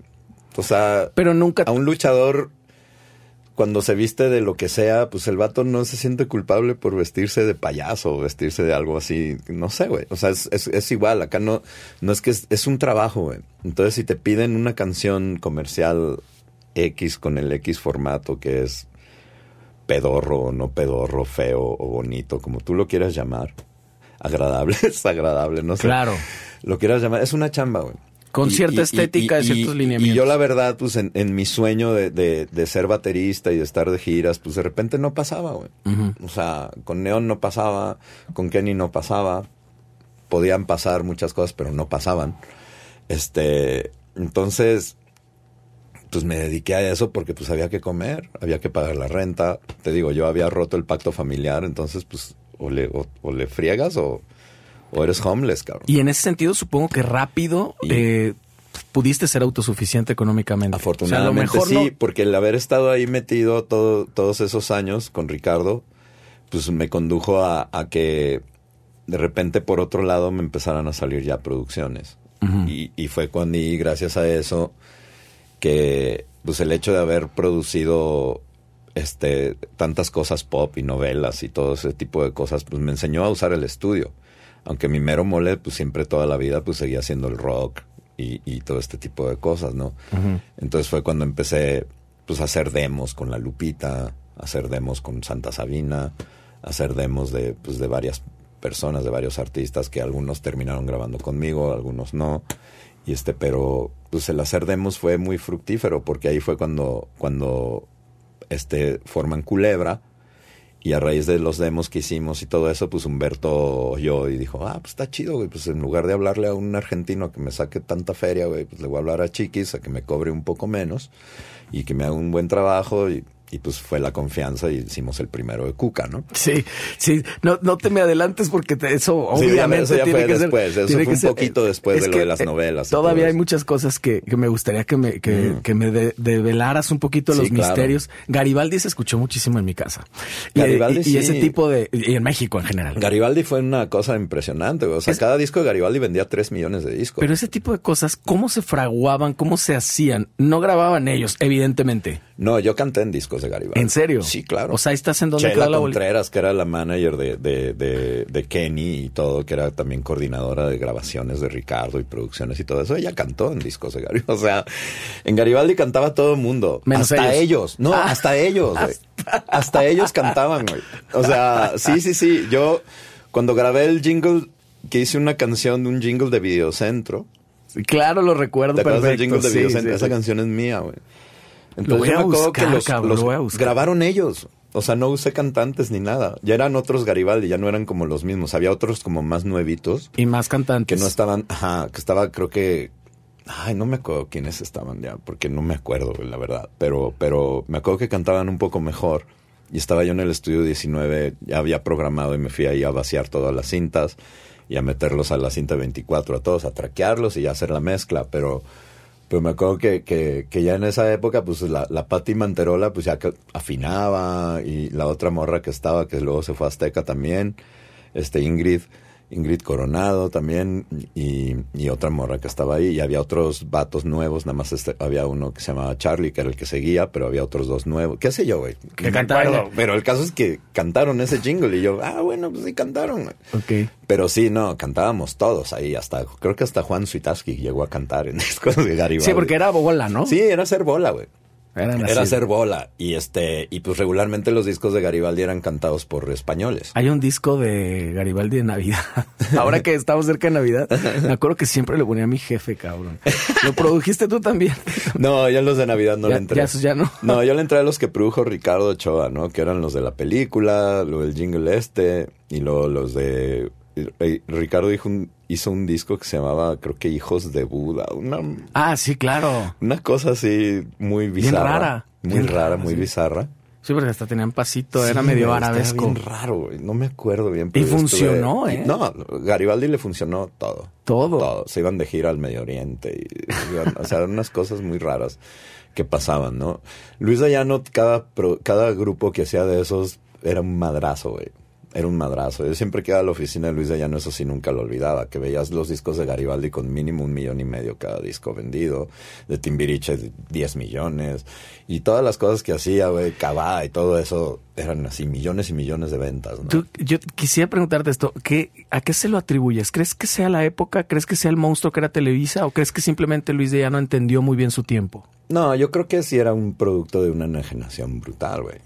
Porque era lo que te metían en la cabeza. O sea, no veías otra cosa más que eso. o sea, en un, no- en un tiempo él pudo haber metido lo que sea y pegaba. Claro, güey. Yo creo que si siempre en domingo hubiera metido a Judas Priest, güey, hubiera sido mainstream en México. Pero, pues no, no fue así. Obviamente sabemos que la historia de México es otra. Y pues ha, ha sido como ha sido toda la vida, ¿no? No, no, no ha sido diferente. No. O sea, desgraciadamente los músicos este somos muy soñadores y de repente sentimos que estamos en Inglaterra o en, o en, o en Canadá o en Estados Unidos, pero no es así, estamos en México y, y en realidad pues acá somos gruperos, somos rancheros, nos gusta más la música popular, nos gusta más el pop tipo Garibaldi, Cabá y esas cosas que el rock. O sea, hay que aceptarlo, es una realidad. En realidad nosotros debemos de ser el como el de toda la población el punto 5 o el 1% cuando mucho. Sí, eso se refleja tanto Claro, en las sí, ventas o sea, como en la- me refiero, Vives Latinos, Coronas Capitales, todos esos festivales llenos, pues es el 1% de la población. Sí, no claro. Es, no, es, no es nada más así.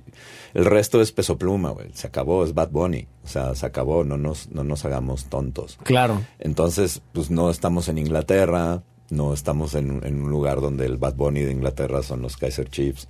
O sea, ¿sabes? O no tenemos nuestro Blur, no tenemos nuestro tenemos Oasis. nuestros Blures, tenemos nuestros Oasis, tenemos nuestras Madonas, tenemos nuestras Arianas grandes y, y así es, y hay que aceptarlo. Entonces, ¿qué haces? Lo que tienes que moverte es tu música. Si haces buena música, yo siento que los géneros no importan. Yo creo que, que, que, que la música y las bandas y los artistas se tienen que seguir haciendo en vivo, ¿no? O sea, el otro día, no voy a decir nombres, pero fui al concierto de un vato nuevo.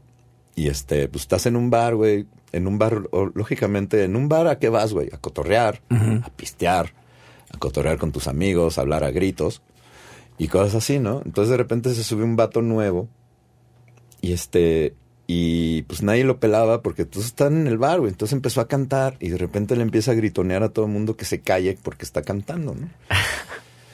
Entonces así como dices, no, güey, pues qué mal pedo que entres con esa actitud. y Fue aquí en además- Guadalajara. Ajá. Y además regañando a todo mundo así con una actitud de que... O sea, sí, seguramente te va a que- funcionar, ¿no? Así, no, pendejo. A la gente la callas con lo que haces, güey. Claro. Entonces, si quieres que se callen, güey, pues cantas tu pedo y, y solitos se van a callar si está chido. Si no está chido, pues no se van a callar. I'm sorry, güey. Es, claro. es Entonces, la pues, así música se tiene que defender como sola. que el camino de obligar a la gente a que te escuche, pues eso nunca va a funcionar. Claro. Entonces, eso es lo chido. Si no eres que- Televisa en los ochentas, no. Entonces ahorita, pues eso es lo que manda, güey. Tu, tu banda, tocar donde puedas. Si tu banda es buena, algo, algo se va a levantar, algo va a pasar, güey. Entonces, Claro. este, y es, y ese ha sido el camino de toda la vida. Yo sé que ahorita todo el mundo está muy enfocado en, híjole, un playlist para poder entrar en Spotify, un playlist y cosas así. Pero no, güey, la, la, en realidad la vida de, de- de- del artista de rock está en la calle, está en las tocadas, está en lo que puedas generar, estar tocando donde más puedas, en todos los lugares donde, donde puedas. O sea, eso sí no ha cambiado. Eso no ha cambiado. Siempre así se hizo Maná. Construir tu base de fans, claro. Así se hizo Caifanes, así se hizo Fobia, así se hicieron todas estas bandas, así se hizo Café Tacuba, tocando en todos lados sin quejarse y vámonos y construir y construir y, y, y, y, y, y si- y siempre como alejarte de los gandayas y más bien tú encargarte de ti mismo, de tu banda. Nadie lo va a hacer mejor que tu, que tu propia banda, güey. Claro. O sea, todas las bandas grandes, que son muy grandes ahorita, no dejaron todo en manos de sus managers. O sea, ellos le fregaron a la parejo con los managers. Entonces tú tienes que tener un manager que no sea un gandaya, sino que sea como parte de ti, que sea uno más contigo. Ahori- Ahorita que mencionaste a Maná, que es la banda mexicana más grande de la De historia. todos los tiempos, claro. eh, tienes una anécdota que ojalá me la puedas regalar, que me la habías contado alguna vez en tu- ahí en la Chicken Station, que es tu, estudio, eh, con Fer Olvera, es. que acaba de ser su cumpleaños, por cierto. Así es, un saludo al Fer. Eh, donde te invitó a tocar. Así es. Antes Ah, de que ¿ya era Maná o Alex- te invitó No, yo estaba tocando Verde? con Mask en ajá. esa época. Fue antes de, lo, de irme a México y ¿Fue todo en tu eso. casa? En mi casa, sí. Me acuerdo que Fer muy amablemente... Estaba Arturo Ibarra ahí. Arturo Ibarra estaba en la cocina Pero está escondido. de mi casa.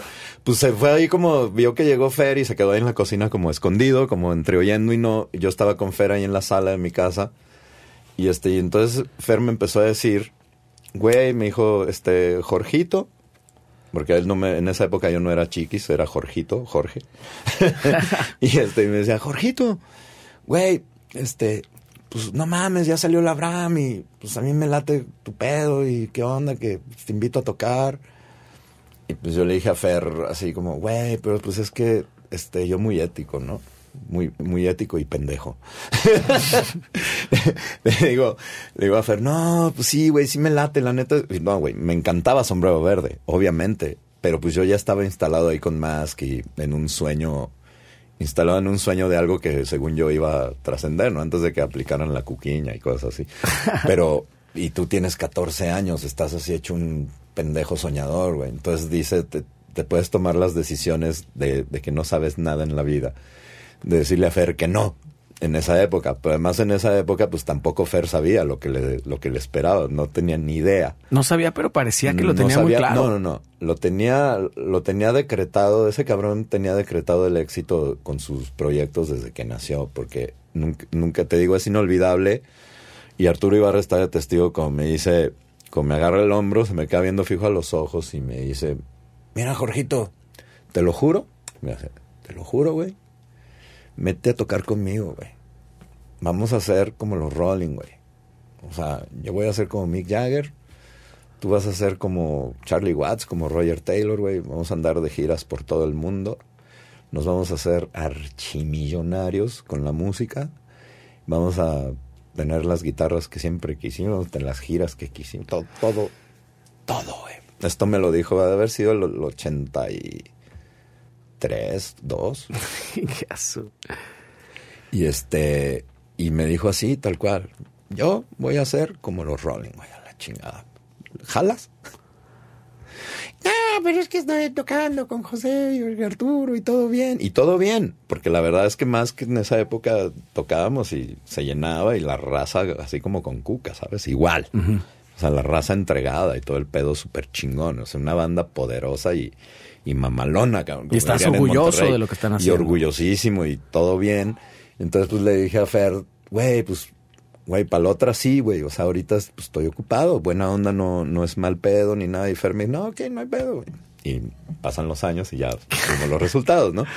Pero obviamente, pues sí, no, o sea, obviamente eso no me ha creado ningún conflicto en mi vida ni nada, sino que no era, no era, no era eso, eso no, no sucedió porque no, no tenía que suceder. ¿Hay cosas así? Hay- ¿Crees hay- en el destino? Eh, no, yo creo que el destino te lo forjas tú solo, ¿no? Pero más que destino, yo creo que tú, tú vives una vida que te toca vivirla como te toca. Obviamente hay muchas cosas que tú puedes hacer para que se conduzca de otras formas. Pero pues también a los 14 años no puedes estar seguro de lo que va a pasar o, o cómo conducirlo, ¿no? A lo mejor si ahorita llegaran y me dijeran, oye, vente a Maná, pues güey, no mames. o sea, Claro, no puedo. No, pues, Pasado no, mañana estoy. pendejo, ¿no? Si dirías que no, obviamente. Pero pues no, son otros tiempos, no sucedió ahorita. Y además ahorita pues mi vida está radicada en otras cosas, ¿no? Yo soy muy feliz este, tocando en Hot Dog, soy muy feliz tocando con V-Ray, soy muy feliz tocando en Rock en tu idioma y, y soy muy feliz produciendo y pues estando tranquilo ahí con mi perro y pues en un ambiente familiar tranquilo, ¿no? y, y, y, pues es este, no sé, es, es, es, es este, es chido, pues para mí el éxito que de mi vida no ha sido dinero, giras mundiales y cosas así, que, que afortunadamente sí he bebido de giras mundiales y cosas así, pero a lo que voy es que, que mi, mi, mi éxito básicamente es que, que hay chavos de 22, 20 años que tienen nuevos proyectos y me siguen hablando para producirlos, ¿no? Claro. Entonces, para mí eso es el, eh, para mí eso, eso es, es el éxito total, porque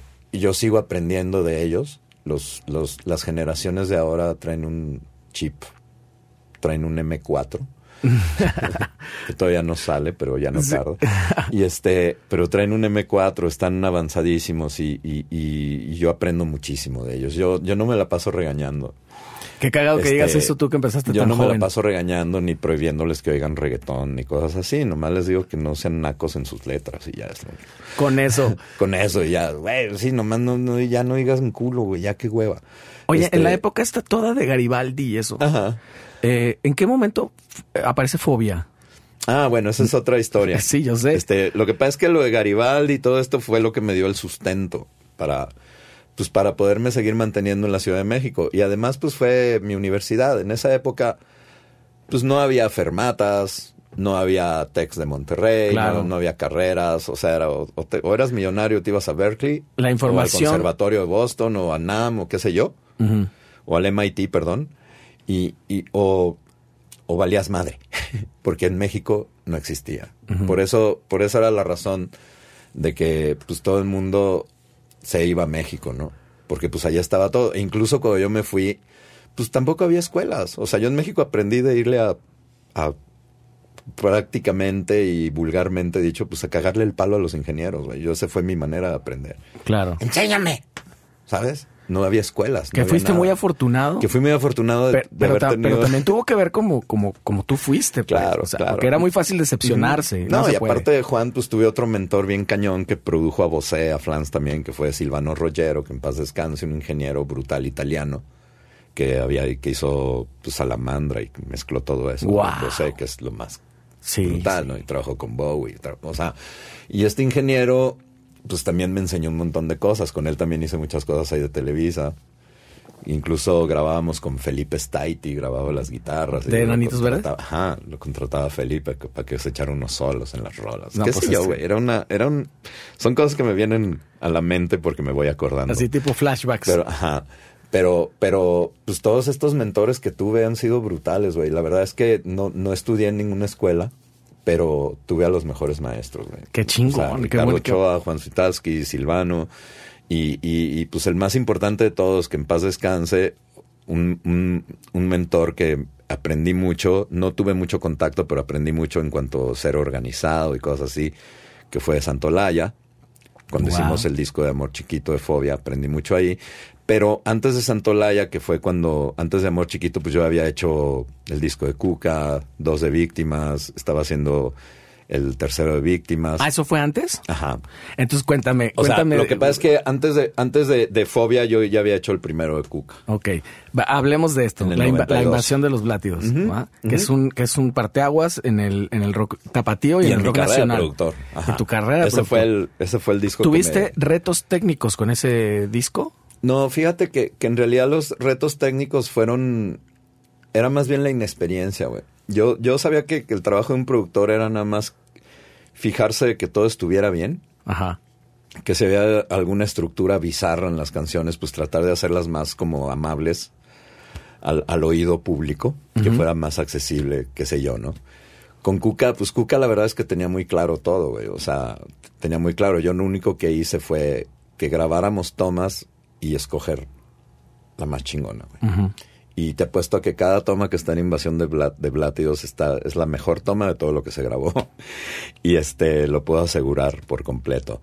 Las, las, las partes técnicas, pues era más que, que no, no éramos tan técnicos, ¿no? Entonces era así de que yo hablaba con Dave Knight, que era el güey que iba a mezclar. Oye, güey, ¿cómo quieres que te grabe la voz? Sir- y sirve que aprendí el tip, ¿no? Me dijo, no, grábalo con un, un micrófono así, compresor, que no pique yote, y otro ponlo así, y si se todo mal, y si está hecho mierda, no hay pedo, déjalo así. Entonces eran grabar la voz con dos micros, uno así como de ambiente, que pase lo que pase, y el otro así que trataras como de que no distorsionara, etcétera. Y ese fue el único tip, ¿no? Lo demás así como pudimos. En ese disco me acuerdo que lo grabó John Field, como Claro. Y obviamente, pues yo también ahí le me- medio le metí a manita. ¿Lo grabaron acá en Guadalajara? aquí en Guadalajara, un estudio que tenía John Field ahí en La Paz y Chapultepec. Ok. Y este, no sé qué pasaría con ese estudio. Creo que ahora John Field lo tiene en su casa Creo que está viviendo, no sé, por las cañadas o algo así. No sé, estoy alucinando, no sé dónde vive, pero creo que sí por ahí. Y este, y el caso es que pues grabamos ese disco pues de una manera que no sabíamos bien grabar discos, pero lo que llevábamos ahí en la cinta pues sonaba bien padre, güey, porque estaba todo amarrado. Este, había rolas que no tenían guitarras acústicas, como hijo del lechero, que decidí yo, como, güey, pues vamos a darle un twist y mandamos la guitarra acá y al lechero para acá y la batería, o sea, como tratando de experimentar cosas graciosas. Bueno, no graciosas, sino interesantes en la mezcla, ¿no? Y creo que el disco quedó increíble para lo que fue y las condiciones en lo que lo grabamos, ¿no? O sea, grabamos en un room donde entraba así, así, así, tuvo... Súper sordo. Sí, súper sordo y todo, pero pues era un reto para las baterías. Cuando, ajá, cuando fui, pero, pero cuando ya fuimos a mezclarlo y todo, este, Chela Contreras, que era la que estaba coordinando la grabación, este, nos consiguió un, un, un estudio y un ingeniero, te digo, Dave Knight, que el estudio, pues no manches, es el sueño de cualquiera, ¿no? Yo ni, ni, yo me enteré hasta después de la calaña en el estudio que había estado, ¿no? Resulta que era Sunset Sound Factory donde, ha estado Michelle Froome, Chad Blake, Los Lobos, este, pues, Pearl Jam, todos, todo lo más cañón de los noventas grabó allí y hasta la fecha. Y este, y pues mi productor y mi ingeniero favorito, pues eran como los, los meros meros de ese estudio, los que habían hecho proyectos más importantes, pero pues yo me enteré hasta después, ¿no? Pero pues ya después del resultado de ahí, el gran ingeniero que fue Dave Knight, cómo suena es el disco. A mí me fascina cómo suena la invasión de los Blatios. Sí, la, la neta un sí. sonido muy especial y, y, creo que en cuanto a sonido y originalidad es superior a todos los discos de Cuca por mucho. Sí, y por yo... mucho, es- no porque... No, no por, por la producción y eso vale madre, güey. Creo que el- había una banda ahí bien cabrona haciendo algo muy cabrón. Entonces Y lo lograste capturar. entonces se logró capturar, güey, y eso era nada más el trabajo de producción. Yo no, yo no le podía sugerir, Galo, haz un solo así, o José canta así, no, porque ya lo tenían, güey. Esas cosas no las puedes hacer a menos de que, de que, pues de plano el guitarrista no puede echarse un solo o cosas. Pero pues aquí pues tenías a Galo, güey, que, pues, ¿qué podía fallar con Galo? Pues nada, güey, toca cabrón. Llegó con su mesa. Pues ¿qué podía fallar? Nada. Claro. Con Nacho menos. Este, y con José, pues menos, güey. Entonces, pues todo bien, ¿no? Entonces, pues yo me llevé una cinta llena con un material impresionante para que llegara un cabrón gringo y lo mezclara alucinantemente, que en el 1992 pues yo no tenía ni idea de cómo mezclar un disco, pero pues ya sabía conect- ya sabía grabar, ya sabía capturar en mi aprendizaje televiso, ¿no? Claro. Y este, y bueno, a raíz de Cuca, este, ya grabo ese disco, em- me me ofrecen chamba en el Bulldog a tocar, porque ya dejaba, había dejado de tocar con Neon y me dediqué más a las novelas y todo este rollo. Y este fue cuando grabamos el disco de Neon en España, que luego por angas o por mangas, pues regresamos con el disco. Este, los chicos deciden seguir estudiando y mejor dedicarse a otras cosas porque no veían futuro en la música. Y pues, oh, che bajón, ¿no? Ya sabes, así. Otra vez. de España, de grabar Claro. con Nacho y a los seis meses ya nadie quiere. Y dices, bueno. Y entonces, pues se acaba el sueño ahí. Entonces digo, no, güey, pues lo bueno es que pues aprendí a producir. Yo seguí por fuera trabajando con, con haciendo producciones para Dana Paola, para Magneto, para este de pocas pulgas, telenovelas Ami, la niña de la mochila azul. Seguí trabajando por fuera, ¿no? Pero, pero nunca directo en Televisa, sino para de repente me hablaban de la oficina de Luis de Llano, oye, que produce texto, me hablan de la oficina de Toño Berumen, oye, que produce texto. Y pues yo lo hacía porque pues eso me dejaba la lana, ¿no? Y gracias a esos proyectos pues me pude comprar un estudio. Con el rock jamás me iba a poder comprar un No. estudio. Con trabajos me podía comprar una pinche caguama, güey. Claro. Entonces, entonces, pues mejor acá dije, no, pues a lo mejor el pop, sí, pues sí, la gente, los rockeros, y ay, ñe, pero. Todavía radicabas, obviamente, en Ciudad de México, ¿verdad? Ciudad de México, sí, Y tú todo te esto armaste en- un estudio allá. Ya era, un estudio ya era la. Chicken Station desde entonces. Ya era la Chicken Station, siempre fue la Chicken. Y- Desde y- que tenía mi porta estudio fue la Chicken Station. Claro, pero además era una época donde era muy raro que alguien fuera de, digamos, las grandes ligas tuviera un estudio. Ahorita todo el mundo lo tiene. Sí, ya, no, pero en esa época sí era un logro tener un estudio. O sea, invertiste Además, casi cada sí, centavo. invertí, tuve un estudio, te- tenía de hecho un estudio donde tenía dos cabinas con Pro Tools y equipo y, Y entonces a veces hasta teníamos a dos bandas grabando al mismo tiempo. Wow. No usábamos el mismo room y entraba un güey a grabar del otro lado y luego ya del que sigue ya cambiaban los micros para este lado y ahí grababa ya otro y así nos y, y- y producíamos mucho en esa época. Fue cuando hice las novelas, las, pero ya por mí mismo. Ya no ya ya no trabajaba con Ricardo Ochoa. Pero esto ya fue en un lapso más centrado a los 2000 Ok. pero te digo, en el 92, que dejo de tocar con Neon, como en el 91, dejo de tocar con Neon y me dedico a hacer covers. En el 92 surge grabar Cuca. Y en ese lapso de 91, 92, 93, después de grabar Cuca, este, me contrata Ral del Bulldog, del antro este Bulldog, a tocar Sí. con él. Covers, ¿no? Y pues chido, güey, porque la verdad nos pagaban re bien. O sea, imagínate que nos pagaban como 2.500 pesos por noche. De entonces sí está poca más. 1992. Sí, sí, ahorita está y, cabrón. y tocábamos tres veces a la semana, güey. No, re bien. Entonces nos ganábamos como 10 bolas a la semana, casi. Ajá. Y en esa época, en el 92, 10 bolas a la semana. No mames, pues Era un dineral. Como rey, cabrón, te la pasabas de poca madre. Entonces ahí ¿Fiesteabas entonces tenía- todavía? Sí, ahí ya... ah, No, sí, ahí fiesteaba machín, güey. Y este, Cada no, noche era un... Pues eran las, las tocadas sobre todo, ¿no? No, entre semana no, nunca fui fiestero. Era más bien a la hora de las tocadas y ya agarrabas la fiesta y donde te llevara la fiesta. Pero, pero no, no, no, siempre fui tranqui, no fui borracho diario. Fui borracho nada más de, de, de sociedad, así, de- en lo social, en eventos y cosas así. Pero, pero era divertido, güey. Eran unas fiestones, la verdad. Y ahí en el Bulldog, pues, tocando covers con Ral, que era Eric Rubin cantaba ahí también, Héctor Ortiz, tocaba el Nabo, iba a- Alan Bugoslavsky llegó a tocar ahí. O sea, era una banda de covers también de, de muchos músicos. ¿Cómo? Randy tocaba ahí también, Randy Molotov. Randy Molotov. Como un all-star band. Sí, era una, una cosa así, porque el vato pues, era un millonario que era dueño del Baby O también de Acapulco. Uf.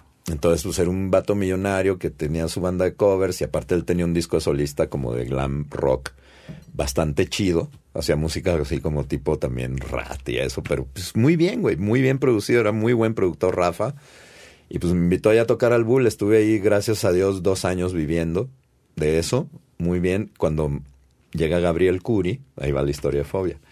Llega Gabriel Curi, acababan de grabar el disco de Leche, venían regresando de Nueva York y me dice Gabriel, oye, güey, chiquis, necesito hablar contigo, cabrón. Y yo, ¿qué, güey? No, güey, es que, pues, yo la neta, pues yo soy pintor, cabrón. Dice, a mí ya la batería no, o sea, pero pues estos güeyes no saben que yo ya no voy a estar con ellos, güey. Pero, pues no me quiero ir así de, de, de- no me quiero así, así de okis y, y dejarlos sin baterista, güey. Creo que, pues tú eres un baterista que puede ser ideal para Fobia.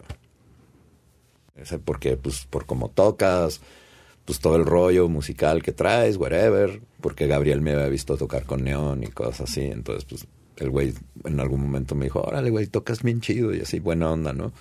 Y pues yo veía a Gabriel y, yo iba mucho a los conciertos de Fobia porque neta era, es, es muy, bueno, era, no sé ahora porque no he ido, no he ido últimamente, pero en esa época los conciertos de Fobia eran muy divertidos y Gabriel era un personajazo en, en los conciertos de Fobia. No era como el bufón del grupo, era como el que hacía toda la fiesta, era como el que se llevaba todo el crédito de, de hacer un show divertidísimo, ¿no? El baterista. Pero el güey ya estaba harto de eso y dijo, no, güey, yo ya, estos güeyes no saben que me voy a ir, pero pues por lo menos quiero dejarlos en buenas manos con alguien que toque chido y que pueda tocar esto, ¿no? Y me da un pinche cassette con el disco de leche que todavía ni salía. Me dice, apréndetelo, por favor. sí, para que cuando les diga ya puedas llegar a ensayar.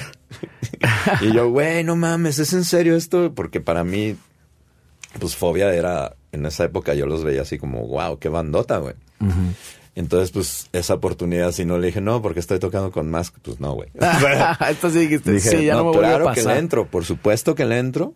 Y este, y pues ya como al mes ya estaba yo ensayando ahí en Casa del Chap, ahí en Villacuapa, en el, estudio de, Fobia, donde tenían su estudio. Y pues ya estaba ensayando. Entonces ya renuncio al Bulldog y ya me quedo con Fobia ahí un rato. Y obviamente me seguían hablando para producir. Ya fue como me empezaron a hablar para, para hacer lo de las víctimas. Y entonces ahí, estando con lo de las víctimas, este, me invitan a producir y de repente pues como que se, se revolvía un poco, se montaba un poco con lo de fobia. Entonces, pues, este, para que no hubiera tantos conflictos, pues entonces el Mondra nos, nos contrató a Iñaki y a mí para empezar a producir, que no hubiera tanto pedo con fobia por estar produciendo y cosas así. Y que además, pues, Iñaki tenía una buena relación con el abulón. Y, pues Iñaki fue el que fue el que como que convenció al abulón de que produjéramos el primer disco, ¿no? Y pues yo ya venía de producir a Cuca y venía de hacer otras producciones independientes y pues ya tenía como bien manejado el rollo de, de, pues de grabación, de conocer un buen ingeniero para hacer tracking, que en esta época eran León Granados. Yo seguía aprendiendo cómo hacer ingeniero, etcétera, etcétera. Claro. 92, 93, por ahí. Entonces, este, pues toda esta escuelita seguía llegando, entonces hicimos el, el, ahora hicimos el disco del esqueleto, produjimos lo de las víctimas Que fue un que fue hitazo un también. Y este. A la fecha. Y empezaron, entonces, por eso empezaron a surgir más producciones. Luego ya me hablaban pasar a la Lupita, O sea, tu, tu trabajo empezó Y- a hablar por y sí empezó- solo. Ajá, y entonces ahí empezó a, a- ahí empezaron a pasar todo lo de la, lo, lo de la producción, ¿no? La Lupita, ¿cuál disco hiciste? El de 3D. Ok. De jajaja. Claro. Unas batacas jajaja. increíbles, Bola ahí está Sí, en ese disco tocando. las batacas son Bueno, Bola es, espectaculares. es Bola es espectacular. Es Fenomenal. Es, pero- de los mejores bateristas que, que ha dado este país de toda la vida. Y este, y pues nada, en esa época, te digo, entonces, pues con Fobia había mucho, pues mucho el rollo de que, de que pues tenías que estar al 100, güey. Entonces de repente, pues yo no podía estar al 100 nada más atrás de un banquito pegándole a la tarola, güey. Entonces, pues eso, pues condujo a que después en el futuro surge lo de mi matrimonio, entonces estaba yo grabando Amor Chiquito y jajaja al mismo tiempo, entonces hubo ahí como ciertos conflictos, los cuales pues la persona que, que era manager pues los hizo más grandes, entonces pues otro no el pedo, ¿no? Con fobia. Claro. Y este, porque entonces era así como, pues escoge y no sé qué. Y, y yo fue así, güey, pues es que yo no puedo estar detrás de un tambor toda mi vida. También, pues quiero hacer como una especie de, en esa época, pues me iba a casar. Todo un desmadre, güey. Entonces, Sí. También un poco la época y que no hubiera precedente. Recuerdo haber visto a Cha en algún podcast donde decía que también deshicieron la banda más adelante de eso cuando Leo quiso hacer su proyecto solista. Entonces, como que no existía esta, esta dinámica de, ok, haz tu disco y luego seguimos. Como que era, No, ya todo era muy definitorio. mira, cuando ¿no? yo me salí de Fobia, ya había ahí unas cosas, este, pues que no estaba bien la banda, ya no estaba tan unida, había conflictos. De hecho, hubo un conflicto muy feo un día antes de irnos a grabar. Feo, así, fuerte. Y, o sea, que para qué chismear, ¿no? Pero sí hubo un conflicto ahí feo que, que, que, pues que, que a mí en ese momento me di cuenta de que pues Fobia no era una banda que estaba plenamente al 100 unida, ¿no? Y este, entonces pues para Paco el disco de Amor Chiquito fue como una pesadilla. Pues para Paco el disco de Amor Chiquito, que es el más exitoso de Fobia, es el peor disco, ¿no? Y es una mierda para él. O Para sea, es él. así como, nah, macho, ñe". y siempre dices, "Nah, esa mierda. O sea, como que lo trata muy mal, ¿no? A mí ese disco se me hace un disco maravilloso. Sí. Este, además ahí, pues no sé, a mí me encanta lo que grabé en ese disco. Claro. me gustan las batacas que quedaron ahí y lo que quedó ahí plasmado por parte de todos los chicos. Este, se me hace padrísimo, ¿no? Lo que pasó en ese disco, la manera en que lo compusimos, todo lo que pasó antes de, de esos conflictos de antes de irnos a grabar, todo lo que sucedió, toda la historia, que estuvimos encerrados en Cuernavaca, metiéndonos tachas, ácidos y, y- y un montón de mota y alcohol para componer dos, tres rolas bien chidas de ese disco, güey Y bien maníacas. y bien maníacas. Y digo, no, no estoy generalizando porque hay unos ahí que no se meten nada. Me refiero a, me refiero a Paco y yo. Ah, y este, bueno, la cosa es que la pasábamos muy bien, muy divertidos, echando mucho desmadre.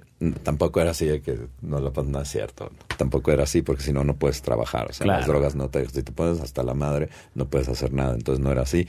Este, pero pues nos la pasábamos chido, güey porque estábamos encerrados en una casa de campo del Chap preciosa y súper a gusto, en una alberca. Entonces era componer, nadar, comer, chupar, divertirte, pasarla bien y seguir componiendo y estar encerrados en un salón de juegos. Ahí montamos un estudio, había una mesa de billar, entonces estaba bien padre, güey. Y, y, y ahí hicimos el, el, el amor chiquito y aparte en el estudio lo compusimos entre todos. Bueno, las rolas como siempre son de Paco, pero entre todos hicimos arreglitos, hacíamos una cooperacha, le adelantamos mucho la, la pre a, a Santolaya. Entonces llegamos con todo muy armado, pero hubo un conflicto ahí antes de irnos, un día antes de irnos, que como que puso todo chueco. Además yo ya estaba grabando a la Lupita, te digo, entonces como que todo se convirtió en un ambiente medio tenso, porque además Paco seguía como totalmente desconvencido de ese disco. Y este, y pues a mí se me hacía una maravilla, pero, y a los chicos también, pero no sé, güey, de esos momentos raros. Y entonces, este, pues, todo esto cuando pasó en el conflicto ahí, que hubo un, momento en el estudio donde Paco y yo discutimos y se armó un poquito un, rollo ahí grande, casi, agarra, casi acabamos a golpes. Este, pero esto sucedió un poco porque también tenían mucha relación de amistad, o sea, había mucha confianza y, había como confianza, hermanos. Pero, pero una cosa es, una cosa es que hay confianza y hermandad, pero la otra cosa ya es como, como mal pedo, ¿sabes? Claro. Ya cuando hay mal pedo. Sí lo sentiste mal pedo. Cuando hay mal pedo ya no está chido, güey. Claro. Y, cuando ya no hay, y cuando hay mal pedo así entre banda, pues ya no está chido. Entonces, este, te digo, eso fue como un poco. Pero son cosas que se resuelven, güey. O sea, hay malo, en todas las bandas hay malos pedos y hay cosas hasta terribles, güey. O sea, hay bandas en las que el vato se tira la morra del otro y cosas, o sea, esos son pedos. Claro. Esto no eran pedos porque eran más cosas pendejadas musicales, pero había chavitos, éramos, estábamos en los 25 años, 26, güey. Testosterona incontrolable, güey. Este, yo era un descerebrado. Yo, la, verdad, pues hay que aceptarlo. Uno cuando tiene 20 años es un pendejo. Y este, y, y, pues tomabas decisiones y, y, tenías como acciones y reacciones, pues que eran de un chavito de 20 años a 30 totalmente tonto, sin experiencia, ¿no? Y ya pasado un montón de años y ahorita todo se ve distinto. Yo te puedo asegurar que Paco, que todos ven todo completamente diferente, ¿no? Pues es lo que te decía Incluso de después de esos conflictos, finalmente tuve una plática con Paco en la que acabamos abrazados y buena onda y decidimos no volver a tocar juntos por el bien de nuestra amistad. Pero nos queremos un, un chorro, güey. Bueno, por lo menos yo a Paco lo respeto y lo quiero un chingo. Yo no sé si él me quiera y me respeta mucho, pero, pero yo a él sí. Y, al contrario, yo lo único por lo que siento por fobia es admiración, ¿no? Por mis ex compañeros. Y este, incluso le hice un disco a Leo, un disco increíble, güey, que se llama Turistas, que es un disco precioso, que si tienen chance de oírlo, se los recomiendo. Claro. Y este, y, y pues nada, ¿no? O sea, hemos seguido con una amistad ahí larga, duradera, que pues desgraciadamente no continuamos juntos con el grupo por decisiones que yo creo que fueron más de, de la parte de, de, management que la parte de, del, mismo grupo, ¿no? Que eso también, como le hace daño a las bandas, ¿no? Ah, no, sí, pero pues hay bandas que, que se dejan controlar y hay bandas que, que, que como que tienen más sentido de, de, unión, pero te digo, como que Fobia estaba como más encausado en, en otros pedos, güey. Como que nunca fue una banda tan unida como Panteón, como Tacuba, como Caifanes, qué sé yo. Caifanes con todo y todo, ¿eh? Con todo y todo. Con todo y todo. Entonces tu, tu, paso... Pero Caifanes ahí está, güey. Tienen ahorita 500 fechas al mes. Entonces, no paran. Y, y, digan lo que digan. Y, y, hay un montón de güeyes así amargados de hace 30 años que no, no es lo mismo. Sí, güey. A la gente, a las nuevas generaciones les vale un pito, güey. Saúl ahí llenando estadios y se acabó. pero es otra historia también. y este, y, Entonces, tu, paso, tu paso por fobia fue corto. Mi paso por fobia fue de tres años. Relativamente corto, pues. Muy intensos, sí, muy intensos, pero fue una época muy linda de fobia, porque me tocó la gira del mejor, de, de bueno, del disco más apreciado que fue Leche y me tocaron unos festivales increíbles, me tocó una etapa de fobia donde pues todavía había una, un, amor hacia el grupo, había una hermandad muy cabrona, ya no tanto un, rollo de que existe fobia porque hay managers ahí que, que pudieron hablar entre ellos y reunirlos para que se junten a tocar porque claro. Porque claro, güey, o sea, cuando llenas varios este palacios de los deportes, pues, sí es una sí generas un, una buena una buena lux y entonces serías muy tonto de no aceptar, aunque pues no te voltees a ver con tu compa, pero eso ya es otro pedo. También. Y este, y, y, y, bueno, y tampoco es así porque, no sé, tocamos, en, me invitaron a palomear en Coordenada me invitaron a palomear Veneno Vil y la pasamos muy bien, ¿no? Nomás que pues era muy, muy gracioso tener que ir a saludarlos cada quien en su camerino, ¿no? Separados. Cuando, sí, cuando nos veíamos las talegas juntos siempre en camerinos, pero ya es otra, te digo. Claro, Todo ha cambiado mucho, todo ha cambiado mucho. Es otra historia, pero pues es una banda que sigue siendo una gran banda y sus performances en vivo siguen siendo espectaculares, güey. Fobia sigue siendo un... Y, discos pilares, tanto Leche Y- como Amor Chiquito, claro, pilares del rock nacional. Y, y Paco va a seguir siendo el, el, el pinche genio Es que un sido, y Leo va a seguir siendo el, de El los frontman mejores frontmans claro. de Latinoamérica. Y el Cha y Iñaki van a seguir siendo los mejores músicos amenizadores de escenarios y, y, y bien- y buenos ejecutantes de sus instrumentos y, y productores chidos. O sea, no sé, hay mucho talento ahí, hay mucho talento ahí. Este, entonces, pues yo creo que Fobia va a seguir generando cosas de alguna forma u otra juntos o Paco y después haciéndolo, ¿no? O sea, yo creo que esa banda puede seguir generando muchas cosas. Sí. Y entonces termina Fobia. ¿Qué- Termina qué Fobia, haces? yo acabo completamente ya como desilusionado de, de, de las bandas, güey. De las Claro. bandas, güey. Entonces digo, no, a la chingada ya todo este rock and roll. Este, y, y pues me dedico a producir, güey, ya al 100%. Empiezo a producir más bandas, Moenia, Textex, este, Timbiriche. Me hablan para producir Timbiriche, El Reencuentro. Ah, el reencuentro Este, por ahí ajá. Me hablan para componer una rola, hice una rola que, que también fue un, fue un éxito que se llamaba Está Chido. Sí, cómo no. Este, ¿Cómo no? Se reencontraron y aparte sacaron un se sencillo reencontraron nuevo. y sacaron tres rolas inéditas. Está chido, está Ah. bien chido. Sí, chido liro era al Bien final. chiroliro. Y este, o sea, de eso te digo otra vez, así, una rola, ña, ña, ña, y ya, "Ah, va, ok. Pero estuvo, pero esa grabación estuvo bien padre, ¿no? Porque nos fuimos a Los Ángeles y, y este, y de repente teníamos al trompetista de Phil Collins ahí grabando, no en chido, pero sí en otras rolas que llevamos inéditas, una rola de Eric, una rola de Benny. Y qué sé yo, el caso es que empezó a surgir toda esta cosa de seguir produciendo. Produje Dana Paola, este Magneto, luego que se convirtió en M5, luego empecé a producir música también para esos programas de, de, de que cantaban así de un día para otro, que la pista de no sé quién porque, para el concurso y Ah, ok. ¿Tipo la academia, estas Ajá. cosas? Nos pidieron hacer unos remixes de himnos de fútbol. O sea, hacíamos un montón de cosas en el estudio. Entonces me dediqué a producir nada más hasta que en el 2003, fíjate, estuve, dejé de tocar desde, desde el 95 hasta el 2003. Wow. Ocho años dejé completamente los escenarios. No mames, es un Y chingo. me dediqué a producir y nada más a ser músico de estudio, güey. O sea, grababa mis bataquitas y, y mis bajitos y producía mis canciones y las producciones que tenía que hacer de las Paolas y de todas esas cosas pop que eran las que me alimentaban. Hice un disco de, de, un, de una boy band que se llamaba Rabanitos Verdes. ¿Rabanitos verdes? Los Rabanitos Verdes. Órale. Está bien padre. Era así como tipo 18s. Ok. este y, y, y pues esa banda pues fue la banda que afortunadamente fue la que me dio el, recurso para comprarme un buen estudio Órale. fue cuando hice este estudio y todo eso ya después de haber producido Dana y todo eso empecé a ahorrar hasta que finalmente se pudo juntar la mosca para poder comprar un estudio bueno, güey. Lo suficiente. Micrófonos, presas y Avalons y poder comprar cosas que realmente te Pues ya que estás ¿no? hablando de un estudio. Que era un sueño, claro, que además era un sueño imposible porque yo me iba todo el tiempo a los estudios, al estudio 19 o me iba al de Sony y, y, y, pues, tú veías los estudios, los micrófonos y todo lo que tenían ahí y decías, no, ¿esto para cuándo? Esto es imposible. No, claro que es posible, güey. Entonces, pues, pues te pones a darle Te disciplinaste, y, cabrón. me- y te disciplinas mucho, ya la fiesta como que la dejas a un lado, dices, mejor en lugar de gastarme esto en una cena y unos chupes y unas tachas, güey, pues mejor nos compramos dos amplis, mejor nos compramos unos micros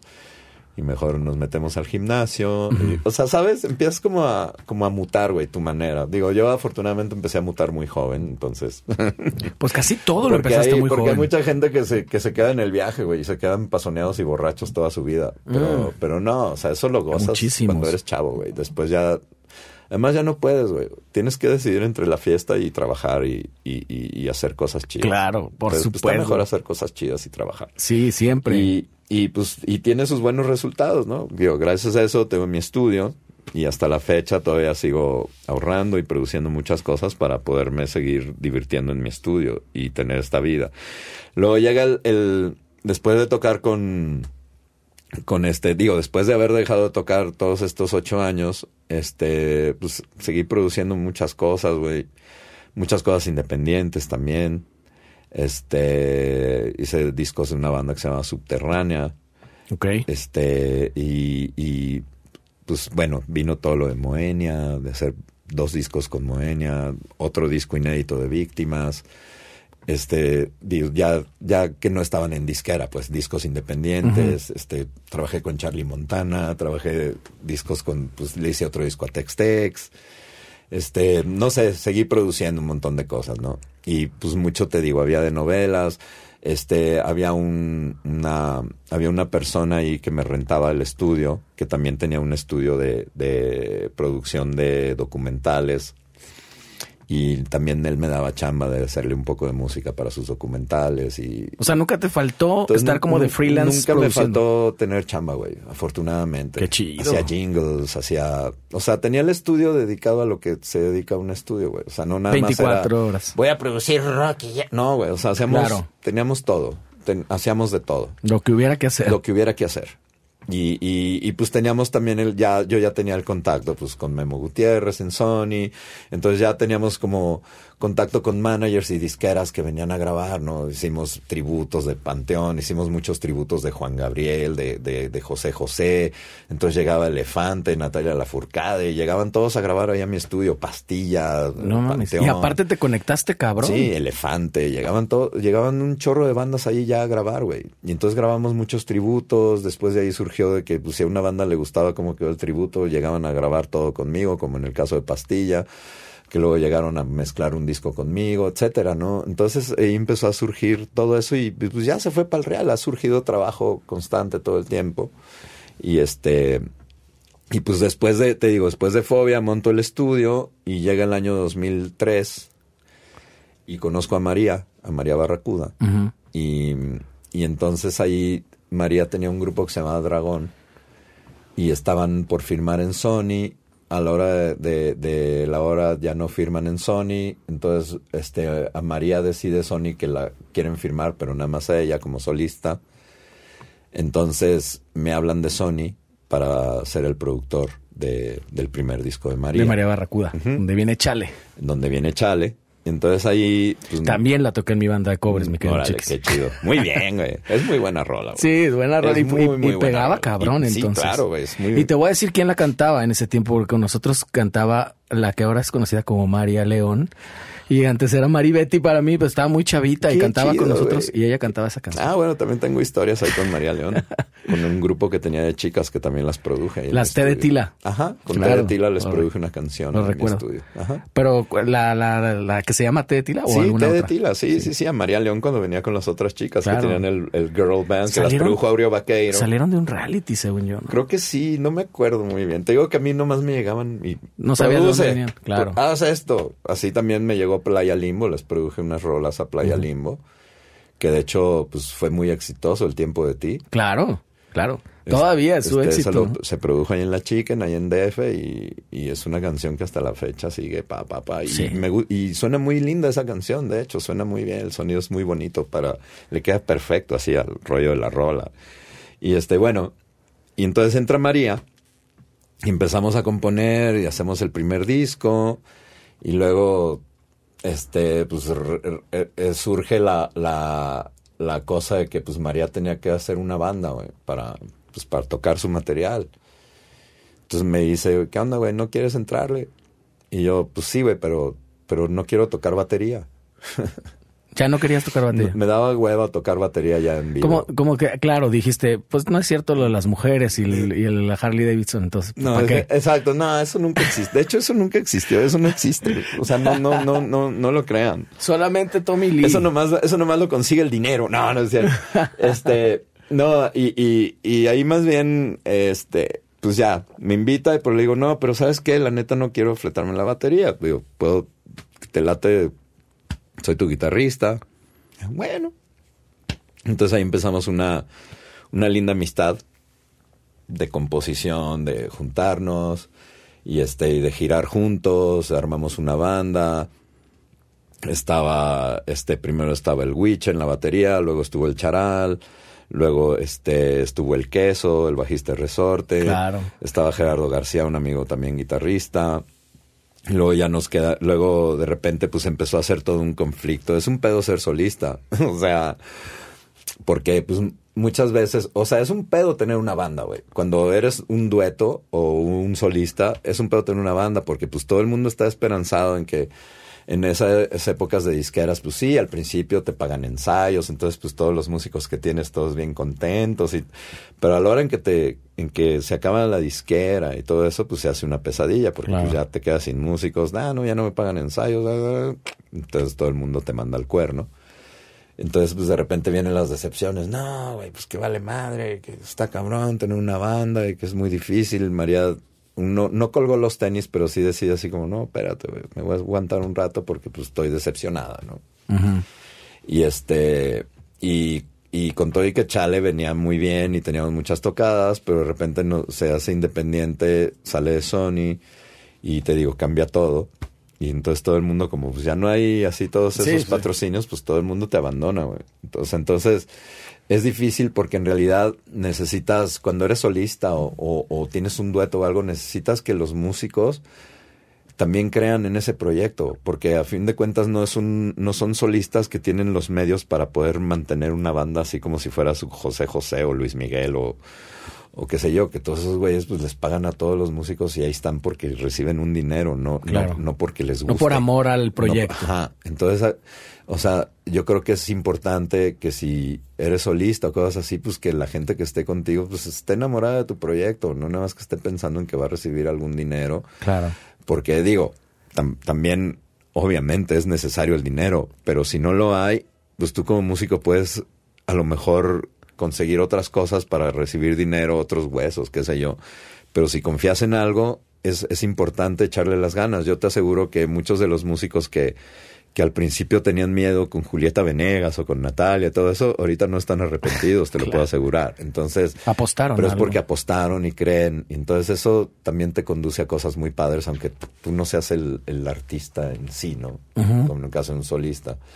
Entonces, pues con María pasó eso un poco, entonces empieza la decepción, whatever, pero pues habíamos hecho un buen team componiendo, entonces surge, pues surge este rollo de que nos hablan de una editora para hacer unas rolas pop, cosa que no hacíamos.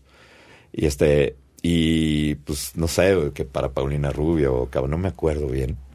Entonces hicimos lo que digo yo, hicimos Pobrecito, hicimos este, no me acuerdo qué otra rola, y las mandamos a la editora y a los productores, y pues muchas veces los productores pues no les gusta que haya rolas de otras gentes más que las de ellos. Entonces pues las batearon. Las batearon. Las batearon. Entonces, este, pues dijimos, oye, güey, pues esto no suena tan gacho, güey. Fíjate, está chido, güey. Y, y abrimos un MySpace y le pusimos hot dog sí. de pura mamada. Sí. O sea, así como de broma. Como de broma y no broma, pero sí lo pusimos y este, y subimos así, había un perro de peluche horrible con el que jugaba el perro de María y este le tomé una foto y la puse ahí en el en el MySpace y subimos las tres rolas y subimos nunca subimos fotos de nosotros. Nada más era así como el perro y las rolas y no se sabía. y Hot Dog sí somos un grupo que no sé somos un grupo de pop y y tenemos este nos gusta mucho pues todo este rollo del pop art y Andy Warhol y no sé qué pedo y nos llamamos hot dog con J porque estamos en Latinoamérica y porque el hot dog es un elemento importante en la cultura pop. Ya ves que Andy Warhol dibujó este, un hot dog y no o sea, haciéndole como una narrativa dándole una narrativa a lo que es hot dog, ¿no?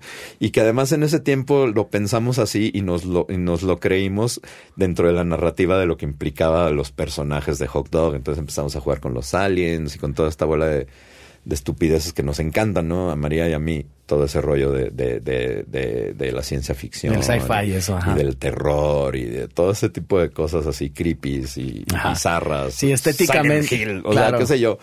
Amamos todo ese tipo de estupideces. Y este. y entonces, pues surge Hot Dog, empezamos a hacer todo este tipo de cositas. Y, y, y pues nada, hicimos el MySpace a los seis meses, ni lo pelamos seguimos como, como componiendo canciones porque dijimos, ah, pues vamos a hacer este proyecto, a ver qué pasa, Así como de, de broma, porque pues ya lo de María Barracuda pues no estaba y estábamos así, pues qué vamos a hacer, ¿no? Porque te digo, habíamos hecho una buena amistad y decidimos como pues continuar en el rollo de componer y, y, y fue cuando decidimos hacer Hot Dog. Entonces ya hacemos este MySpace a los seis meses de no pelar la página. Nos metemos y había como 300 mil personas ya, güey. y todo el mundo pregun- así preguntaban, "Ah, suena como a María Barracuda, pero pues no, y que no sé qué. Y pues lógicamente me no, ¿qué es eso? ¿Quién es María? Nosotros, ¿no? ¿Qué Ajá. es eso? ¿Qué es María? ¿Qué es eso? Hasta Markovich escribió, me acuerdo que una vez hasta vimos un mensaje de Markovich, oigan, su música está chida. Este, a ver si un día nos vemos, a ver si los produzco. ¿A poco? y no sé qué. Sí, güey. Y nos da, ah, muchas gracias, qué bueno que te gustó. Pero así haciéndonos bien pendejos siempre, güey. Porque estábamos como en el, no, güey, pues es que este, pues somos rockeros, güey, o sea, y no, pues se va a confundir y todo el rollo, pero sin embargo era un pop que pues no tenía nada que ver con el pop de Cabá, ni de OV7, ni, ni todo ese pop que, que, que estamos acostumbrados en el mainstream a escuchar, ¿no? Era un pop más avanzadito, era más tirado a New Wave, era más tirado a bandas como Missing Persons, Duran Duran, qué sé yo. Claro. Pues más interesante. B-52s, Divo. Era como, pues sí, era más como el pop que estamos acostumbrados a oír Claro. desde pequeños, ¿no? No- Nosotros no habíamos cavado, oíamos Divo. Es la- es la- es la- ese era nuestro pop. Madonna era nuestro pop. Este Mecano era nuestro pop, Bosé. Y este, Cosas súper bien producidas. Muy interesantes. Claro, cosas producidas estúpidamente bien. Tom Tom Club, Talking Heads, ese era nuestro pop. ¿no? Y este, y, y pues entonces empieza la onda a crecer y decidimos formar la banda. Le hablamos a Iván González, ex Maná, Claro, claro. este, para que fuera el tecladista. Y, y e Iván nos trajo a Dani, al baterista, Claro. Daniel y- Cebes. y Dani Aceves. Genial también. Y entonces pues nos juntamos, este, em- empezamos este, los cuatro, así con Daniel, Iván, María y yo. No teníamos bajista, era todo consecuencias y nomás la guitarra y los teclados y la batería, ¿no? Y empezamos a tocar en el Imperial, empezamos a hacer conciertitos así, de repente como que al final de cuentas ya la gente como que se empezó a dar cuenta que era María la que estaba cantando, ¿no? Ah, Pero, claro. pero al principio nadie sabía, o sea, de hecho nos veían y, y ni sabían quiénes éramos. Como banda nueva, Ajá, completamente. como banda nueva. Entonces empezamos a tocar en Imperial y poca gente, luego volvimos a tocar Imperial y ya se llenó y luego empezó así como a surgir todo ese rollo que se empezó a convertir como en un poquito a crecer, ¿no? Entonces eh, en- le mandamos, me acuerdo que le mandamos todo el, el- el- los demos, que eran demos, lo que estaba en MySpace, se lo mandamos a Paul Forat, que estaba en Sony Sí. y se prendió cañón. Y este, María acaba de cortar con Westwood. En esa época Westwood y Sony pues eran así Como lo mismo, ¿no? Entonces de repente, pues Paul Forat, este, María acabó muy mal con Sony y con, y con, y con, y con Westwood, este, pues porque no, no, no, no hicieron lo que tenían que hacer. Como siempre, cuando tú le das, le entregas a alguien, nunca van a hacer lo que tienen que hacer. Claro. Entonces mejor hazlo tú. Nuevamente el consejo. Pero, pero el caso es que, que, que entonces nos firma Sony. Entonces Westwood se entera de que nos firma Sony. Y automáticamente íbamos a ir a la congeladora, güey. Automáticamente. Claro. Entonces, este, porque pues había ahí un conflicto. Entonces, pues Westwood prácticamente era casi casi como el dueño de Sony, como los que tomaban casi casi todas las decisiones. Entonces, el Paul, para que no nos metieran a la congeladora, pues toma la decisión de venderle, decirle, así como hacer como una especie de traspaso y habla con Mishraji y nos mete a Seitrack. Ok. Así, güey, tengo este proyecto, pero pues acá estos güeyes, agárratelo, te va, a estar chido. Entonces nos agarra Seitrack, firmamos con Seitrack, bueno, refirmamos con Seitrack, nos, Paul nos da la carta de retiro para poder firmar con Seitrack. Y ya nos quedamos con Seitrack y pues pasa lo que pasa con Hot Dog, ¿no? Viene hasta contar a mil, metemos el video de los pescaditos MTV, se va a primer lugar meses y meses, luego sale las pequeñas cosas y digo, sale Resistir y también se cuela en los primeros cinco lugares de MTV hasta Sí. llegar al top uno. Y luego las pequeñas cosas y estuvimos en MTV como casi un año en los primeros tres lugares. Sí, ¿no? lo recuerdo este, perfecto. Y entonces, pues, pinche hot dog, güey, pues María yo así que... De ser un mames, experimento. ¿Ya viste, güey? Así de estar mamando. Como que cuando le quitaron esta, esta aprehensión de querer que un proyecto funcionara, lo, dejaron muy libre. Y era, y sabes que era bien padre de Hot Dog que, que, que de repente veías así comentarios de rockeros, güey, que decían, pues a mí no me gusta el pop, pero esto está bien Esto chido. está chido. Y pues mi hija me pone todo el día esto. Y, y, y sabes, empezamos como a conectar un chorro con las hijas de los rockeros, güey. O sea, todas las, muchas de las hijas de los panteones son fans de Hot Dog. Qué loco, chaval. Muchos de, de, de- de los hijos de, mis amigos, o sea, de, este ex neones, y, o sea, todos ellos, pues ya le llegaste a esa generación.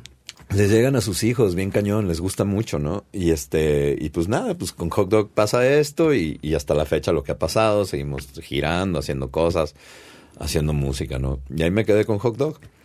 Pero pues ya luego surge lo de Sabo y, y pues lo de Rock en tu idioma. Y en 2015 pues fue cuando Sabo me habla. Yo seguía así de, de que no quiero tocar, no quiero tocar, no quiero tocar. y este, más que en mi estudio, pero pues Sabo me convenció. Porque además yo, yo estaba totalmente fuera de, de, de- de- como de condición, güey. O sea, tocaba batería en mi estudio, pero Un show. pero ya un show de horas, este, pues no, güey, tenía que agarrar condición. Entonces Claro. le pedí chamba, le pedí chamba a, a este, a este Ayud y Apolo, que tocaban en el Urban. Oh, sí. Les pedí chamba que me dejaran ahí tocar con ellos para, o sea, yo, o sea, los güeyes muy amablemente me invitaron y les dije que sí, a tocar covers. Y entonces te pusiste a tocar viernes y sábado, jueves, viernes, sábado, ¿cómo? O viernes, sábado nomás. De, eh, En Urban. en, en Urban. No, eran jueves, viernes y sábado. Y este, Tres tandas, dos tandas. Tres tandas. Eran, eran, eran, tocábamos como dos horas cada noche. De, De todo, rock en tu idioma. todo, güey, de todo. Tocábamos rock en tu idioma, covers, este, electro. Tocábamos rolas de Charlie Six. O sea, lo- tocábamos. hacías por el entrenamiento. lo hacía cual. por el entrenamiento y porque además era bien padre tocar con ellos. Porque eran gente muy chida, güey, muy divertidos, tocaban muy bien. Y es, y es bien padre este tocar con gente que te la pasas bien. Es Polo, Polo Corona, Polo ¿verdad? Corona, sí. Claro. Saludos al buen. Polo. Y Yud. Claro. Yud. Bueno, ahí siguen todavía haciendo... Yo Díaz, creo que se pedía Díaz. Ajá. Sí. Y este, ahí siguen y buena onda. La verdad es que yo les agradezco muchísimo a ellos. O sea, a, a Judy y a Polo que, que me hayan invitado a hacer esto. Porque aparte que sonábamos bien padre, pues yo me, me, me pude curtir, ¿no? O sea, y, y también me di cuenta de que, de que, de que toda esta bola de empresarios de lugares con grupos de covers deberían de ser más, más gentiles Sí. con sus músicos que son tan buenos y trabajan un chingo y, y estos son unos miserables. Está bien, pagas. cabrón. Son unos miserables. No tengo otra miserables. Este Oye, pero Y- sí, pero- oye, lo comparto, ¿eh? Porque aparte hablabas en el, en el, no, ¿qué? no me acuerdo qué año era en el, en el Bulldog que tocabas y te pagaban 2.500 Ah, la no, noche. claro, sí, Hoy pero- en día, no, eso hasta sería poco. Eso sería hasta como para toda la banda, güey. pero claro. por todo el fin de semana casi. O Sí, sea, suena sí, una- no, es una mentada. O sea, la verdad es, es muy indignante. Y yo creo que, que en algún momento haremos un paro. Ay, sí. Ten- yo no te lo juro que me entra lo rojillo y quiero hacer eso. Lo he intentado algunas veces, pero siempre hay alguien. No, que además estaría chido saber cuántos de todos estos bares pagan derechos por las No, hombre. canciones que se tocan. ¿Tú crees? No, obviamente no, pero deberían. Deberían. Ajá. Hay Pero un Luego, fee luego les mandaremos a la SAC. a la SACUM, a Héctor Magaña. Exacto. Este, hay un fee ahí que se paga, creo que Sí, anual, ¿no? Tienen que pagarlo a fuerza, güey. Si no, no pueden. Pues no lo hacen. Bueno, pero en algún momento. Lo van a hacer. Sí, porque la SACM ya está haciendo que muchos lugares paguen. Qué bueno. Que eso es lo bueno. Y que paguen mejor. Sí. Y entonces, rock en tu idioma. ¿Cómo, Entonces- cómo, cómo, cómo de, eh, ah, yo platiqué, Ah, platiqué con Arturo de esto. Ajá. Eh, ¿Cómo lo ves este refresh que se le da a estas rolas que fueron un madrazo?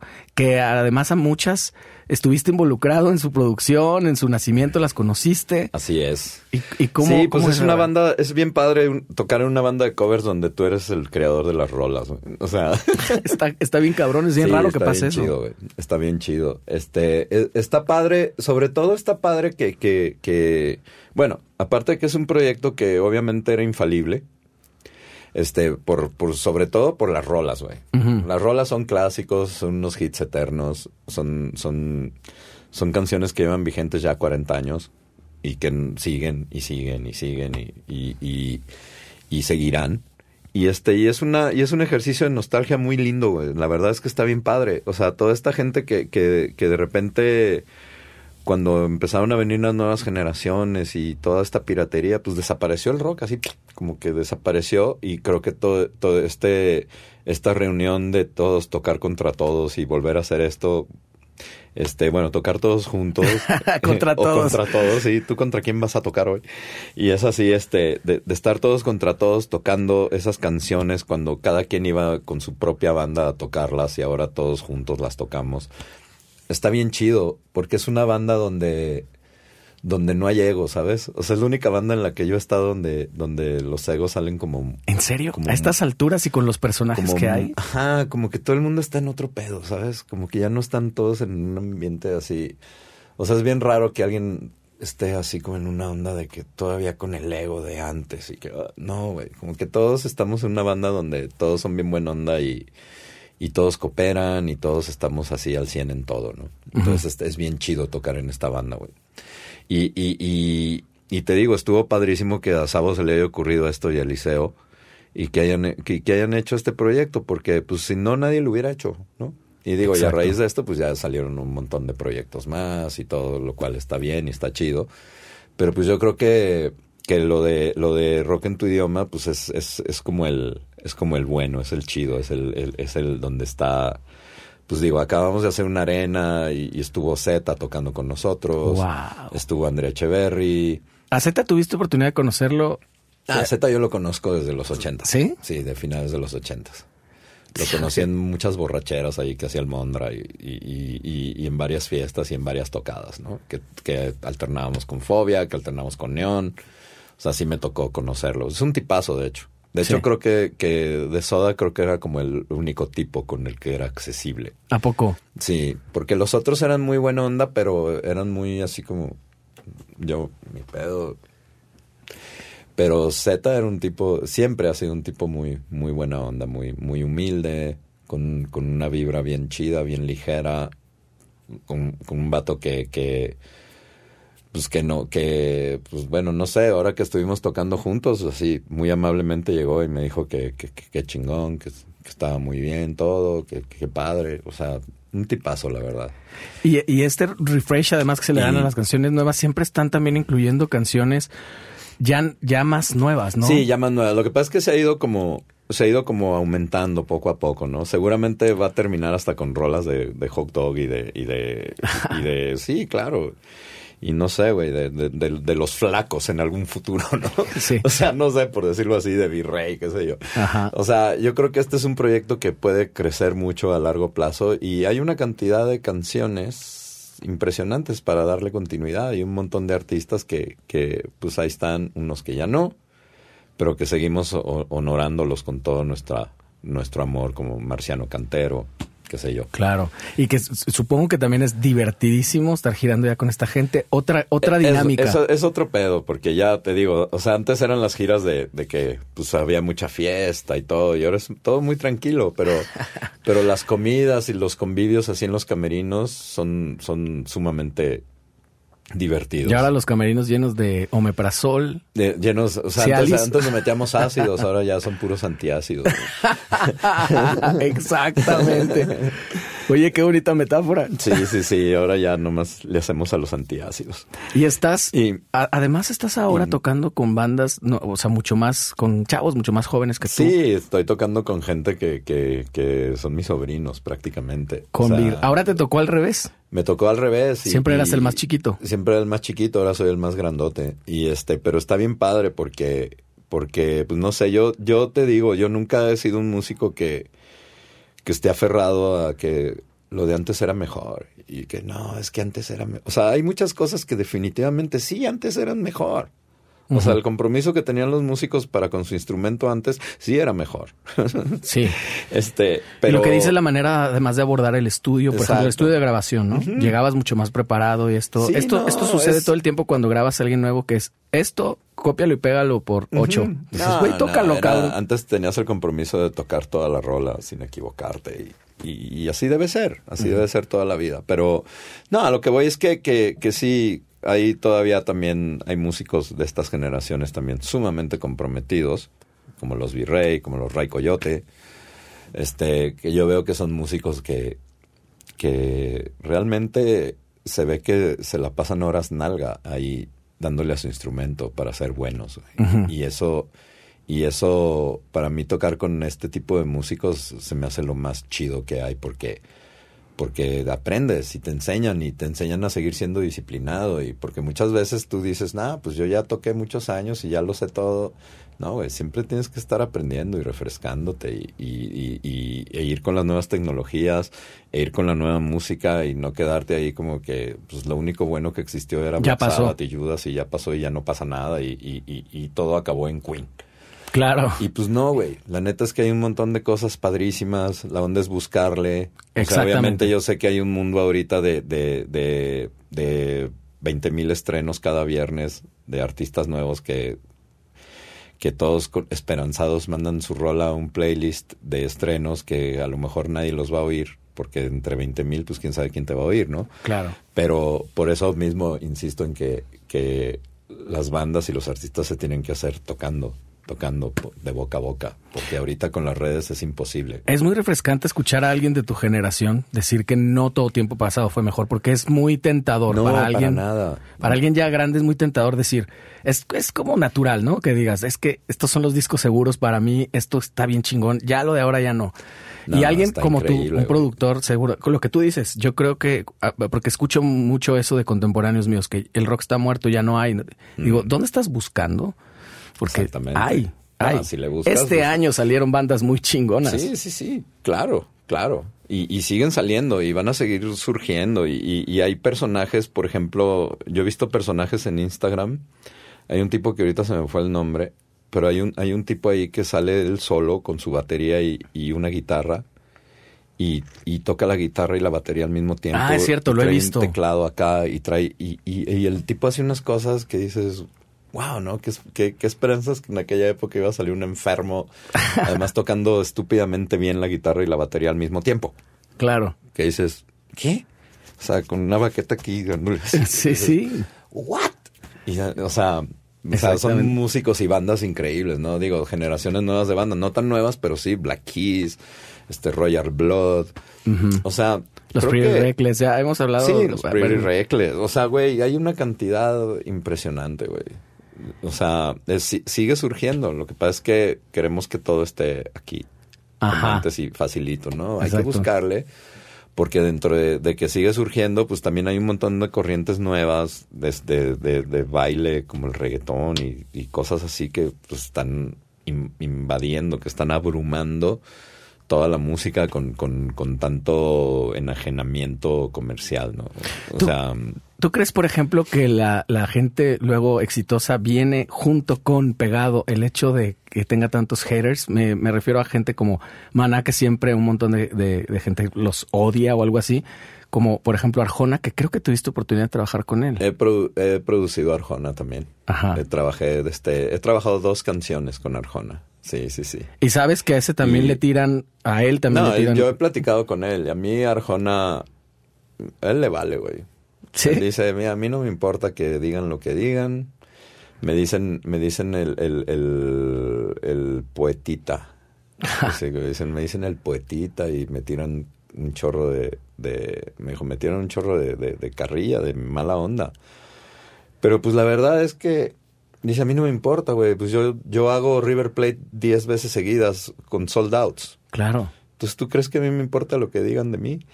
Y, y, y, y, y así como en, cuando estábamos trabajando, pues que yo le medio, como que en la canción que hicimos, le dije, oye, güey, ¿no te gustaría como torcerle un poco? Porque yo tenía como la idea como de, ay, güey, le va a torcer a este vato, a ver si se deja. Y, y el vato, no, güey. O sea, no, no, no, no. O sea, yo tengo un pedo que Este es el camino así va a ser por los siglos de los siglos y así funciona y así va a funcionar. Y yo creo que hay poca gente que la tiene tan clara como este güey. Y, que no le importa el mundo hater y como a Maná que no le importa el, mundo hater. De repente yo veo que, que, que eh, eh, hay muchas bandas que tienen, que tienen mucho hateismo, ¿sabes?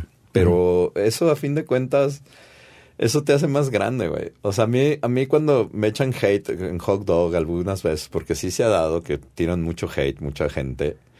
Y este, y pues la neta a mí me da risa, güey, porque ni siquiera me da coraje, al contrario, se me hace bien chido que estén hablando de ti. Claro. Se me hace bien chido que desperdicien su pinche tiempo en hablar de mí, bien o mal, ¿sabes? Pero me gusta de que, mira, este güey, parte de su vida se le está pasando hablando de mí. Bien o mal, pero no me importa, güey. O sea, a mí no me importa si un baboso está hablando de mí cuando sé que hay, que gracias a Dios en Hot Dog hay 15 millones de cabrones que nos escuchan, güey. Entonces, pues se me hace bien padre, ¿no? Es así como, güey, pues no hay pedo, sigue hablando de mí. El año que entra a haber 16 millones, no importa, güey. O sea, sigue hablando de mí para que, para que venga más gente a hablar mal de mí, güey. Exactamente. y, en, un mundo de algoritmos, además, también el hate te ayuda. En un mundo de algoritmos también ayuda, güey. Entonces, digo, no importa, a mí no, a mí no me importa. Yo sé que, yo sé la música que hago, lo, estoy completamente consciente de lo que hago. María y yo estamos completamente conscientes de lo que hacemos y lo hacemos con mucho cariño y lo hacemos sin en ningún momento lo hacemos pensando en nada más que en que nos divierte y nos gusta. Y sabemos que si a alguien más le gusta, pues va a haber otro tercero que le va a gustar. Claro. Y así. Claro. Y siempre va a haber también un segundo que no le gusta y ese segundo se va a convertir en un tercero que no le va a gustar.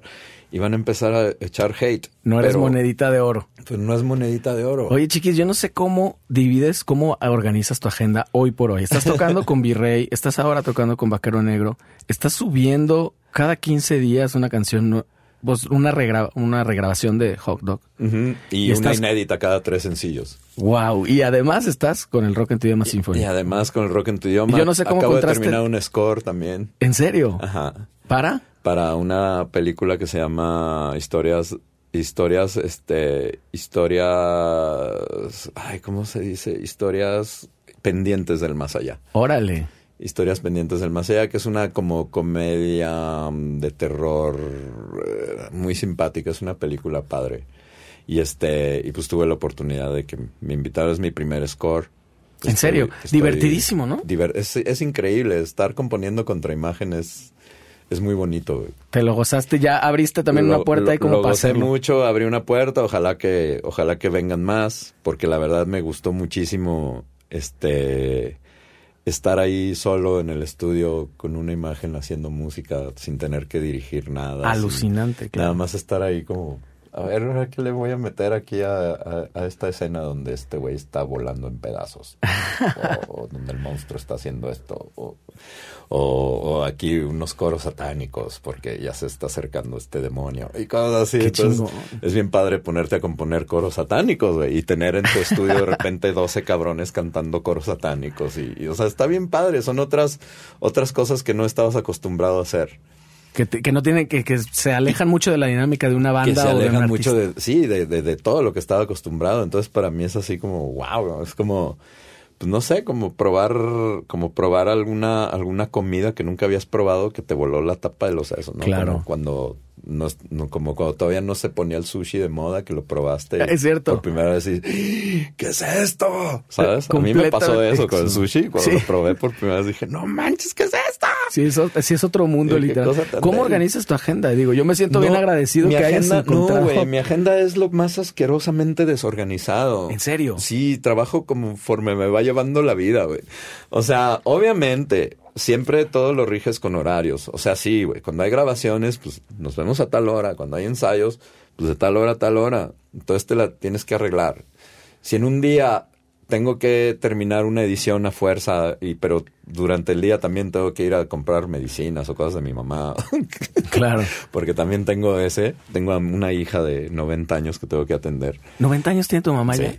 Tu mamá es este súper, súper buena persona. Es buena, La recuerdo y cada vez que he tenido oportunidad de ir a tu casa es una, es una eh, chula. Es, buena onda. Su estado de deterioro es mi culpa, lo cual me arrepiento mucho, pero ella me sigue aguantando afortunadamente y yo, la, y yo le ayudo. No, y la cosa es que la jefa, pues te digo, la jefa siempre estuvo ahí siempre estuvo apoyando fuera de, de, que no le gustara, pero ahí está. Y este, y te digo, pues dentro de todos esos horarios, este, pues es, pues no sé, güey, pero siempre todo sale a tiempo, güey, todo, todo ahí va, ¿no? Hay, hay, hay, hay veces que sí se complica un poco y, y, y pues sí te tienes que poner unas friegas un poco más de la cuenta, ¿no? A veces sí te amaneces en el sí, estudio. a veces sí te amaneces o te dan 3, 4 de la mañana porque pues tenías que terminar y por X cosas que tenías que hacer también no terminaste de hacer unas, pero pues las tienes que terminar. Es peligrosísimo el rollo de encerrarte en el estudio, sobre todo como este, y sé que conozco el tuyo, que, que no ves la luz del día, No, pues se te no te das cuenta. Exacto, te puedes no dar cuenta. Sí, yo, yo a veces he ent- he entrado así que, ah, me voy a subir un ratito, son las 7, me voy a estar un ratito y, cuando volteo son las dos y media de la mañana, ¿no? Exactamente. Entonces dices, ay, güey. Ahora hay, hay muchos eh, trastornos de moda actualmente. Ah, sí. No sé si alguna vez has hecho alguna prueba de TDA. Yo creo que- yo tengo todos. Sí, yo, eh, yo estoy seguro. Yo, tengo, yo creo que soy de las personas con un déficit de atención más cañón que, que, que, que nada. Me cuesta, sí, tengo, tengo pedos. Siento que hasta, digo, no sé, güey. O sea, mi, mi, mi novia me dice, güey, eres pinche autista, güey, ya, o sea, es así. Y, y pues también María me dice, este güey, este güey está, o sea, como que, dice, estás en otro pedo. Es que tiene, tiene mucha lógica porque una de las características de eso, contrario a lo que mucha gente cree, es que sí te concentras, pero te concentras en una cosa. Y el estudio tiene esta particularidad de que como te puedes concentrar editando, grabando, haciendo música, te pueden pasar horas y no te das cuenta. No, y no eso como evidencia mucho este trastorno. Sí, Sí, creo que en pero- los 80 nada más es que eras un desmadre, ahorita ya es TDA. No, sí, ya, pues sí, pero, pero pues a fin de cuentas yo creo que, que pues la mayoría de los músicos, de la gente que, que, que nos dedicamos a la creatividad, Sin duda. tenemos eso, güey. Sí. Yo creo que nadie se escapa de eso. O sea, nadie de los que tenemos así una carrera de este tipo. O sea, todo Somos el- normales. todo el tiempo nos están. Oye, te estoy hablando. Oye, güey. O sea, pues sí, güey, porque, porque tu mente cuando se clava en algo, pues ya, se clava en algo y, y ya. Tal vez es el origen por lo cual nos dedicamos a eso. La forma de abstraerte escuchando un disco no es común. La mayoría de la gente oye la música. Nosotros lo escuchamos y es, ma- es más o menos lógico que te suceda eso, que te vas, te vas, te vas, te clavas, Sí, te viajas. totalmente. Es que te, te, te compenetras de una manera que, que no sé si es, es otro pedo. Sí, es- Sí. Es, muy diferente, sí. Y es increíble, lo que es, lo cual se me hace muy chido que, que a tu edad, ¿cuántos años tienes? ¿50? Yo tengo 55 años. 55 ya. Pero la verdad es que es una locura que hables de comp rock y de estas cosas cuando tienes 55 apenas. Yo, yo sé que si alguien de 20 años nos ve dice apenas es un anciano, pero digo, para mí ahora yo te, voy a cumplir 45. No me, me parece que eres muy joven y que hables de estas cosas del 83 y de cosas así que, que no te debieron haber tocado, güey. Empezaste. No, pues son de- desde, o sea, yo hablo desde los 70s, sinceramente, o sea, Pero es que sí. a los 70s produje mi primer disco. O sea, 70s en todavía. los 70s yo tenía 15 años. No, en los tenía 12 años y en, y en y a los 12 años era 1979. Yo nací en ese año. Entonces, este, más o menos en el 79 produje mi primer disco, que era un, un boy band, que tenía la garra, conocidísimo como Mario Cuevas. Claro. Este, tenía un boy band que se llamaba Sync, y, y ese, y ese fue el primer disco que produje, de hecho, Guau. con 12 años. Hay cuatro rolas mías que eran de Axis, de mi banda, la que tenía, la que te dije antes de, Sí, sí, sí. antes de Trax y de Mask. Y este, y hay rolas mías y las produje ahí. Fer Olvera produjo otras rolas también para este grupo, cantaban rolas de Sombrero Verde. Y de los Rocking Pills, el Cala también fue a producir ahí unas rolas. ¿no? Órale. Entonces produ- produjimos ahí unas canciones entre, o sea, Fer lo suyo, el Cala lo suyo y yo lo mío con mi banda, para este grupo boy band. Qué chingón. Que, era, que, que, a la- que estaban a la par compitiendo contra menudo, ¿no? Pues es que ya abarcaste entonces ca- prácticamente cinco décadas, 70s, 80s, 90s, Digamos que sí. 2010, ya van. Digamos que sí, y ahorita me encanta que, que, que estoy trabajando con bandas de, de nuevas, muy frescas, con cosas increíbles, pues como Virrey, como Maena, como Babas Tutsi Pop, que voy a empezar a trabajar con ellos, como Montenegro, que es otra banda nueva de aquí de Guadalajara que están haciendo música electrónica muy bonita. Y este, así medio dark, así, co- cosas así como que ya no hay mucho, que me encanta y que son generaciones nuevas, ¿no? Que están como metidos en cosas que yo oía de chiquito y que me encantan y que me encanta estarlas volviendo a escuchar en generaciones nuevas Sí, y producirlas claro. porque además vengo de esa escuela, entonces no me cuesta tanto trabajo, ¿no? No, no me cuesta tanto trabajo como, no, no sé si me costaría trabajo producir un reggaetón, que seguramente no, porque creo que es muy básica esa música. Y este, y pues todo lo hacen los plugins solitos. Claro. ¿No te ha tocado Ya es trabajar en te algo hace así? todo. Nah, sí he hecho algunos reggaetones alguna, pero pues sobre todo en jingles. Claro. Sí, no, no tanto así de que voy a pero yo sin broncas me, o sea, no tengo, no tengo ningún tipo de, de, de o sea, no, no me importaría producir reggaetón, no me importaría producir rap. A mí lo que me importaría es hacerlo bien, güey. Claro. Si no lo voy a hacer bien, entonces mejor no lo hago, güey. O sea, porque pues tampoco, o sea, el, el hecho de que yo haya sido como muy versátil, güey, y haya hecho discos con Garibaldi y también hice discos con el con el Cuervo y con Raquel Olmedo y también hice discos con Arjona y con Panteón y con La Cuca y con Cosas chile, bien. mole, pozole, claro, tal cual. ¿sabes? no O habría sea, otra palabra. pero tener esa capacidad no es, no, no, no te da así como el que puedo hacer todo, ¿no? Sí, no O te da la infalibilidad, ¿no? Sí, sí, sí, porque hay, porque si tú como productor empiezas a producir así un montón de estilos musicales diferentes, pero te quedas como al- a la mitad en cada uno que produces, güey, eh, quedas como un pendejo, ¿sabes? O sea, mejor produce algo que, que, que realmente puedas hacerlo bien, si no mejor ni te metas, porque si no vas a hacer, pues, o sea, si de por sí hay una música que es fea y tú vas a producir cosas que no sabes producir, pues lo vas a hacer todavía más feo.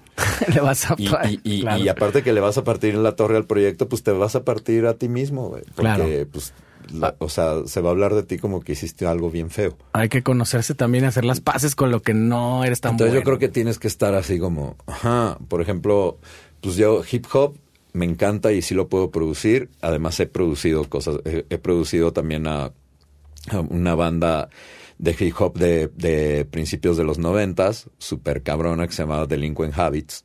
Wow, Y, este, claro. y tuve chance de producir un tema con ellos, ¿no? Entonces es... No mames. Entonces es increíble. Esa sí que no me la sabía. Entonces sí tengo como... Hay, hay como muchas, es- eh, mucha escuela que, que inconscientemente me ha llegado por cuestiones de la chamba, ¿no? Y, y, y he aprendido las corrientes gracias a que me he juntado con gente que conoce los géneros. A huevo. No quisiera dejar de platicar de Panteón Rococó. Sé que tienes una buena relación con ellos. ¿Cómo fue el Mm. acercamiento? ¿En qué a- momento? a- a- Panteón Rococó yo creo que es la banda más importante que he producido.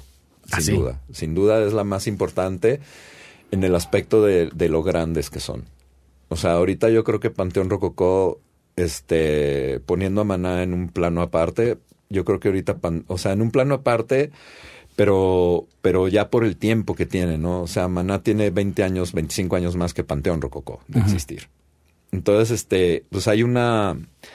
El, ahorita yo creo que Panteón es la banda más grande de México, Fácil. para mi gusto. Yo no creo que sí lo son, porque ya es una banda que ya rompió todos los esquemas. Ya se, finalmente es una banda mexicana que la está rompiendo en Argentina. No, no, no conozco bandas que la rompan en, mexicanas que la rompan en Argentina. Es No. una banda que la está rompiendo allá, es una banda que la está rompiendo en Europa bien cañón y que la empezó a romper y, y que, que gracias a eso la rompieron acá en México. Ujú. Y, que es una banda que es un claro ejemplo de, de, lo que te digo, de la lucha, de encerrarte todos en un camión y, ahorrar un chingo de dinero para irte a Alemania y hacer una gira donde no sabías qué iba a pasar en, en el 90, en el 90, y- digo 96, 97, que fue cuando empezaron a irse de gira a Europa. Y este que fue la primera vez que iban todos en un camión y que hasta tuvieron problemas así de- de racismo con los skinheads y cosas así. O sea, que se van ahí a fletarse con un manager que los vio y dijo, esto está padre, podemos hacer algo. Y poco a poco fueron creciendo, ¿no? Y, y, y, es el claro ejemplo, ¿no? Y pues yo creo que Panteón es una banda que jamás ha cuestionado su música, jamás ha cuestionado si está bien lo que hacen o no. Simplemente lo han hecho y, y, y, y ninguno se ha descarrilado. Todos han estado hacia el mismo camino. O sea, en una banda eso es bien importante, que todos vayan al mismo camino. Donde haya un, un- con un solo integrante que no esté en el mismo camino, esa banda no va a funcionar. O sea, tienen todos que estar sincronizados. Y que además supieron delegar, tienen como sus Y responsabilidades. ¿no? Supieron delegar, eso, eso es importantísimo. O sea, en una banda no nada más es tocar y ponerte pedo. O sea, ahí, por ejemplo, ahí en Panteón, pues está el vato que se dedica a, a todo lo de la mercha, el vato que hace el PR, el vato que lleva la contaduría, el vato que, que organiza los ensayos, que organiza el estudio de grabación, que organiza la bodega con todo el equipo, que organiza las camionetas para las giras, que organiza pues todo, todo, todo ese rollo lo hacen entre ellos. Cada quien tiene una función ahí. O sea, no son unos güeyes que nomás están así, eh, ya, vamos a ensayar, órale a tocar. No. O estirando tiempo- la mano nada más. no, todo el tiempo están trabajando. Obviamente tienen un equipo alrededor de ellos también que les ayuda, que es muy importante ese equipo y que es un equipo muy funcional, porque Panteón creo que es la banda con una, con una organización perfecta en conciertos, en todo eso. Su crew es infalible, es perfecto como trabajan. Wow. Nunca les falla nada. Son un millón de integrantes. ya lo son, sé, cabrón. son hacer monitor, o sea, yo veo a Carlitos, el ingeniero de monitores de Panteón, y digo, no manches, este güey es un genio, güey, tiene que sonorizar 150 canales. O sea, no sé, es, es, es, es, es impresionante lo que ha hecho Panteón y son unos vatos que no alardean y no y no son mamones, güey. Nomás están ahí trabajando y trabajando y Claro. trabajando y poniendo el ejemplo de tra- del trabajo y de la alegría que eso les provoca, ¿no? Y, y, y, y, y, y, pues digo, para mí hasta cierto punto ha sido como, como un crecimiento a la par, ¿no? Porque no es lo mismo desde que produje e- ese tributo a José Alfredo en el 2000 este a, a- ahorita el disco de Infiernos y a todo lo que está pasando ahorita con Panteón, ¿no? Entonces es, es, es, este yo creo que Panteón ahorita está en un momento increíble de su carrera y todavía no ha llegado lo mejor y yo lo único que, que espero es poder seguir trabajando con los chicos en un futuro, ¿no? ¿Cómo es tu proceso de producción con ellos? ¿Te Con el- vas allá a Ciudad de México? Yo me voy a, allá a Ciudad de México y sobre todo lo que me gusta, lo que siempre exijo como productor, porque sí es una exigencia, y este, y, y se lo, y, se- y de hecho es una exigencia que yo le, le, le- le aconsejaría a, a todos los que piensen como tomar esta carrera, ¿no? Pues buenas canciones, güey. Uy, parece tan, tan simple, Es, ¿verdad? es muy simple, parece es muy simple decirlo, pero no, pero es una, pero es muy difícil hacerlo. O sea, es, pero yo creo que las buenas canciones siempre va a ser como el, el, el, el, el, el- pues va a ser el núcleo de lo que puede pasar con una banda. Claro, O es sea, el germen. Buenas rolas, güey, siempre, siempre buscar buenas rolas. Y este, y en el caso de Panteón es una fábrica de buenas rolas imparable, güey. Entonces ahí tienes conflictos. La cosa es que acá, este, hay, hay de repente una, en Panteón es una banda muy, muy demócrata. Es una banda donde las decisiones se toman democráticamente y con votos por votos y casillas por casillas, güey. Es, es una es una banda donde para escoger las canciones que se van a grabar en un disco se hace un consenso y los chicos votan y, y, y, la- y esas decisiones que se votan son son este sagradas, güey. Ok. No se tocan. Súper democrático, entonces. Aunque una canción esté mejor que otra, si votaron por Se la canción que está que no está tan padre como la otra, se queda la que no está tan padre como la otra. Porque así se votó. Porque eso es. Y así es Panteón y así funciona, y así ha funcionado toda la vida y ha funcionado muy bien. Claro. Ahora, en el disco de Infiernos, pues yo ahí sí me tomé un poquito la molestia y, y, y, La libertad. y- y a lo mejor por ya no me van a hablar para producir. pero, pero, pero sí fue un poquito así como de que, güey, es- esta vez sí me gustaría como un poquito romper, romper esa democracia, güey. Porque esta canción no se puede quedar afuera, Sí. que era la del último ska. ¿Qué tal? Le dije, el último ska no se puede quedar afuera. Presionaste y lo lograste.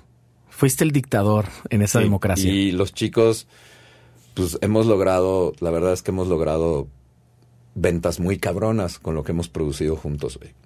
Y, y, y, y no sé, un día Paco dijo, nah, ese cabrón, o sea, refiriéndose a mí, ¿no? El trombón dice, Ese cabrón es como el rey Midas y la chingada. que toca, no, no es así, güey. No, no se trata de ser rey Midas ni nada. Cuando, cuando hay canciones que realmente son buenas, ahí está el rey Midas, no es el Fue la canción. es la canción. Entonces, cuando hicimos el último ska, que yo casi, casi así, así, por favor, es esa. Este, entonces ya cuando la grabamos, esto, o sea, estuvo tan cabrón porque hasta, hasta se creó una, se creó como un ambiente de que el último Sky ya se va a deshacer Panteón. Claro. Y se hizo todo un pedo así bien cabrón. Es cierto, sí. Y, y que a final de cuentas resultó algo bien chido, güey, porque se creó esa expectativa de que se iban a deshacer y que no sé qué, y, y, y, y finalmente se logran los tres forosols, ¿no? Después de esto. Claro. Y, y, y cosas así que, que, que, que es como una que es como Infiernos, es como una consolidación de todo el trabajo hecho en los discos anteriores, ¿no? O sea, entonces es, es este, pues es brutal lo, lo, lo que ha pasado con Panteón y, y, y, y, pues ser parte de algo así es como, pues para mí eso es como, como, a ver, estar en una banda como Maná o como Panteón que te la pasas girando y que era lo que al principio de tu vida le tirabas, ¿no? Siempre estar de gira 365 días del año sin parar, tocando en todos lados. Claro. Y pues para mí ese tipo de, de, de, situaciones donde las canciones se convierten en hits en todo, en muchas partes del mundo, que tú produjiste, que estuviste ahí, que tú les diste el sonido, que tú les diste el, el, el, el, rollo de que de que los managers y todo hablan bien de la producción, hablan bien de lo que pasa con los discos que produces. Pues eso es bien chido, güey. Eso para mí es como, como pues yo también la hice, ¿no? O A sea, huevo, es- sí, es es- este- eres parte de ese éxito. Eres parte de todo ese éxito. Sin duda. Y este, y pues nada, para mí Panteón ha sido como, pues como el grupo más importante que he producido en mi carrera. Y, y, y no que sea más, y, y más importante me refiero por la nomenclatura Claro. de lo que es, ¿no? O sea, pero, pero no por eso los demás dejan de ser menos importantes. Claro. O sea, para nada, no, no es por ahí. Me refiero por la envergadura del éxito, pues. Sí, sin duda. Básicamente de lo que ha pasado. Sí lo para es. mí todas las bandas que, que produzco me gustan igual. Ninguna, ninguna me gusta más que otra. Yo creo que todas, todas en las bandas que me inmiscuyo, pues tienen lo suyo y por eso estoy ahí. Si no, si no, no estaría. Si no me gusta, no podría yo trabajar algo que no me gusta. A huevo. O sea, no, porque no te queda bien además. Exactamente, y hay que, y hay que aceptarlo. Mi chiquis, de Axis a Mask, a producir a La Lupita, a producir a Cuca, a tocar con Fobia, a hacer canciones de Garibaldi, a producir con Arjona, hasta Panteón Rococó, Virrey, Vaquero Negro, y bla, bla, bla, bla, bla. ¿Qué, qué le falta, Chiquis Amaro? No, pues ¿Sientes que hay algo que dices, bueno, ahora que hiciste scores, dijiste, ah, esto está bien chingón, pero hay algo que digas, puta, me falta No, esto? obviamente, obviamente, y, y a lo mejor ya me tardé, ¿no? Pero sé que en algún momento voy a sacar algo solista. Ah, sí, Sí, tengo ganas de, de tener un proyecto así solo. cantando. Cantando, tocando, a lo mejor nada más, o sea, instrumental. No sé qué vaya a pasar, pero sí, sí tengo en mente como hacer algo así. Espero un día lograrlo. Ah, huevo. Pues sería Pero- lo único que te falta, mano, Pero porque sí, ya sí tengo ganas como de grabar algo y dejar ahí algo mío personal, que sea completamente personal, ¿no? Y de hecho sí ten- tengo varias ideas, o sea, sí me gustaría hacer un disco en el cual, este, componerme un- unas 20 canciones, 25 rolas, algo así, y pues poner a cantar a los 25, 30, 40, no sé cuántos artistas he producido, no me acuerdo. No, te van a, te van a faltar canciones. Pero seguramente me encantaría pues poder poner, hacer un disco en el cual tenga gente que he producido como Natalia, como María Barracuda, María León, este, José Force, este, no sé, todos cantando canciones mías. Qué chingo. En un, en un disco, pues así es, es, es como un proyecto que tengo muchas ganas, ¿no? De, de gente que he producido que se inmiscuyan en canciones mías, pero interpretándolas. Está perrísimo. Esperemos eso. Yo lo Entonces, espero este, con ansia. Tengo, tengo muchas ganas de, de- Yo creo que ese sería así como el la culminación de, de todo un rollo que quiero hacer. O sea, el score, todo me ha encantado. Te, te lo juro que tengo muchas ganas de seguir haciendo score. Creo que me, me, me encantó ese trabajo, güey. Ah, huevo. Y sobre todo ya para, para estos momentos de mi vida está bien a gusto, güey. Ah, huevo, encerrado. Pues sí, porque encerrado o, o en la playa con mi laptop, unos audífonos y viendo la peliculita y componiendo canciones con un control. O sea, no sé, güey, está... Me gustó mucho esa onda del score, pero, pero sí tengo ganas de hacer eso. Te digo, un disco donde, donde interpreten pues muchos de los artistas que he producido. No sé, llevar a Eric Rubin a cantar algo, güey, estaría padrísimo, güey. El güey canta divino. Este, a Leo de Lozán. Ah, Leo, justo estaba pensando en él. este, a José. O sea, hay, hay, hay mucha gente con la que se podrían hacer cosas hermosas. Chenka. güey. Chenka, güey. Claro, güey. Chenka, Piro. O sea, todos, güey. O sea, hay un, hay un sinnúmero de, de, de, de gente con la que, con el trino. O sea, hay, un- hay un, una cantidad de gente que, que, que, que, que podría yo, este, no sé, Echar mano. valerme de ellos para, Claro. para enriquecer alguna canción. Yo la verdad es que canto muy feo. Afino, pero, pero mi timbre de voz me desagrada mucho. Hay muchos cantantes muy feos. Ahí está Bob Dylan para empezar. Sí, o Camilo, ¿no? Pero, Sí. o sea, no sé, güey, hay cosas que, que, que, que no me gustan cómo cantan, pero que funcionan bien. Funcionan, cabrón. claro. Y que, es, y que es válido, ¿no? O está sea, poca madre. Pues esperemos que ese está poca proyecto. madre. Chiquis, no sabes cuánto te agradezco tu tiempo. No, tu- güey. Tu, y- tu generosidad. Y a lo mejor tiempo- faltaron millones de cosas No, que estoy- platicar, pero... Estoy seguro que sí, porque pare- tú parece que tienes 78 años. Está- estás cabrón y es increíble que tengas 55. No, hay mucho, hay mucho rock ahí, hay mucha, hay muchas experiencias, hay mucho, mucho aprendizaje. Ahí he, he conocido gente muy, he conocido gente invaluable. Te digo, hay, hay un mentor que, que se me olvidó mencionarte, que ha sido también de los más importantes, que es Tony Peluso, Ok. que era, que fue guitarrista de los Carpenters desde que No, empezaron hasta que murió Karen. Y este, y fue un tipo que trabajó mucho con Santolaya, que yo conocí gracias a Santolaya, que fue un tipo que me dejó así un legado. Fue como el máster. O sea, con Ricardo, con Juan y con todos aprendí la carrera, aprendí a producir, aprendí a cómo hacer las cosas bien, aprendí lo que no se debe de hacer, lo que sí se debe de hacer, pero faltaba como ese masterclass, ¿no?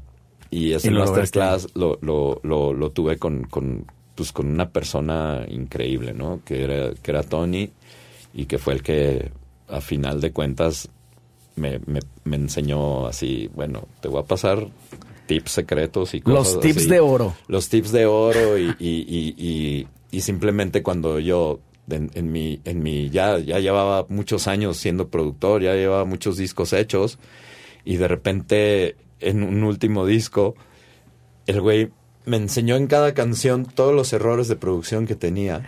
No. Me dio una puta lección, güey, que, Una que- putiza. que me convirtió en un pinche monstruo, güey. Que ahí la, no, la verdad es que yo creo que fue un error. No. Este, porque está chido ser perfeccionista, güey. Pero, pero no tanto, güey. O sea, ¿sabes? Ese fue, se fue un nivel cabrón. Sí, o sea, el güey me enseñó, o sea, una cantidad de errores de cosas que están bien, pero que no están bien para él. Y ya te explicas y decías, no, espérate, güey, qué oído, qué pinche oreja, güey. Entonces te ense- me enseñó como todo ese tipo de, de, de ser como más cuidadoso en todo el rollo, ¿no? Y abrió una y caja cosa de Pandora. que no que- mucha gente, sí, abrió una caja de Pandora muy importante ahí. Entonces, por eso, este, eso también te hace que tus producciones suenen mejor, güey. Y sean mejores. Cuando eres así más picky, eres más cuidadoso en que todo esté parejo, en que las afinaciones sean buenas, en que la- las interpretaciones sean buenas, en lo- las ejecuciones de los instrumentistas sean buenas. Eso es algo que no te das cuenta Claro, mucho. Son pequeños detalles que suman. Ajá, no, son pequeños detalles que suman y que suman demasiado, que suman más de lo que te imaginas. O sea, y es, y es brutal, ¿no? Y, y, y, y muchas cosas que, que aprendí con este tipo, además de que, de que pues era un tipo muy simpático y, y tenía unas anécdotas también increíbles, ¿no? De, de vida y No, pues que imagínate compartías y... lo que le tocó vivir. Sí, pues chidísimo. Y la verdad es que es pues, un gran mentor, una gran enseñanza técnica y, y de vida y cosas así, ¿no? Pues con todos los que aprendí, la verdad. Comenzando por el primer mentor, ¿no? Que fue Arturo Ibarra.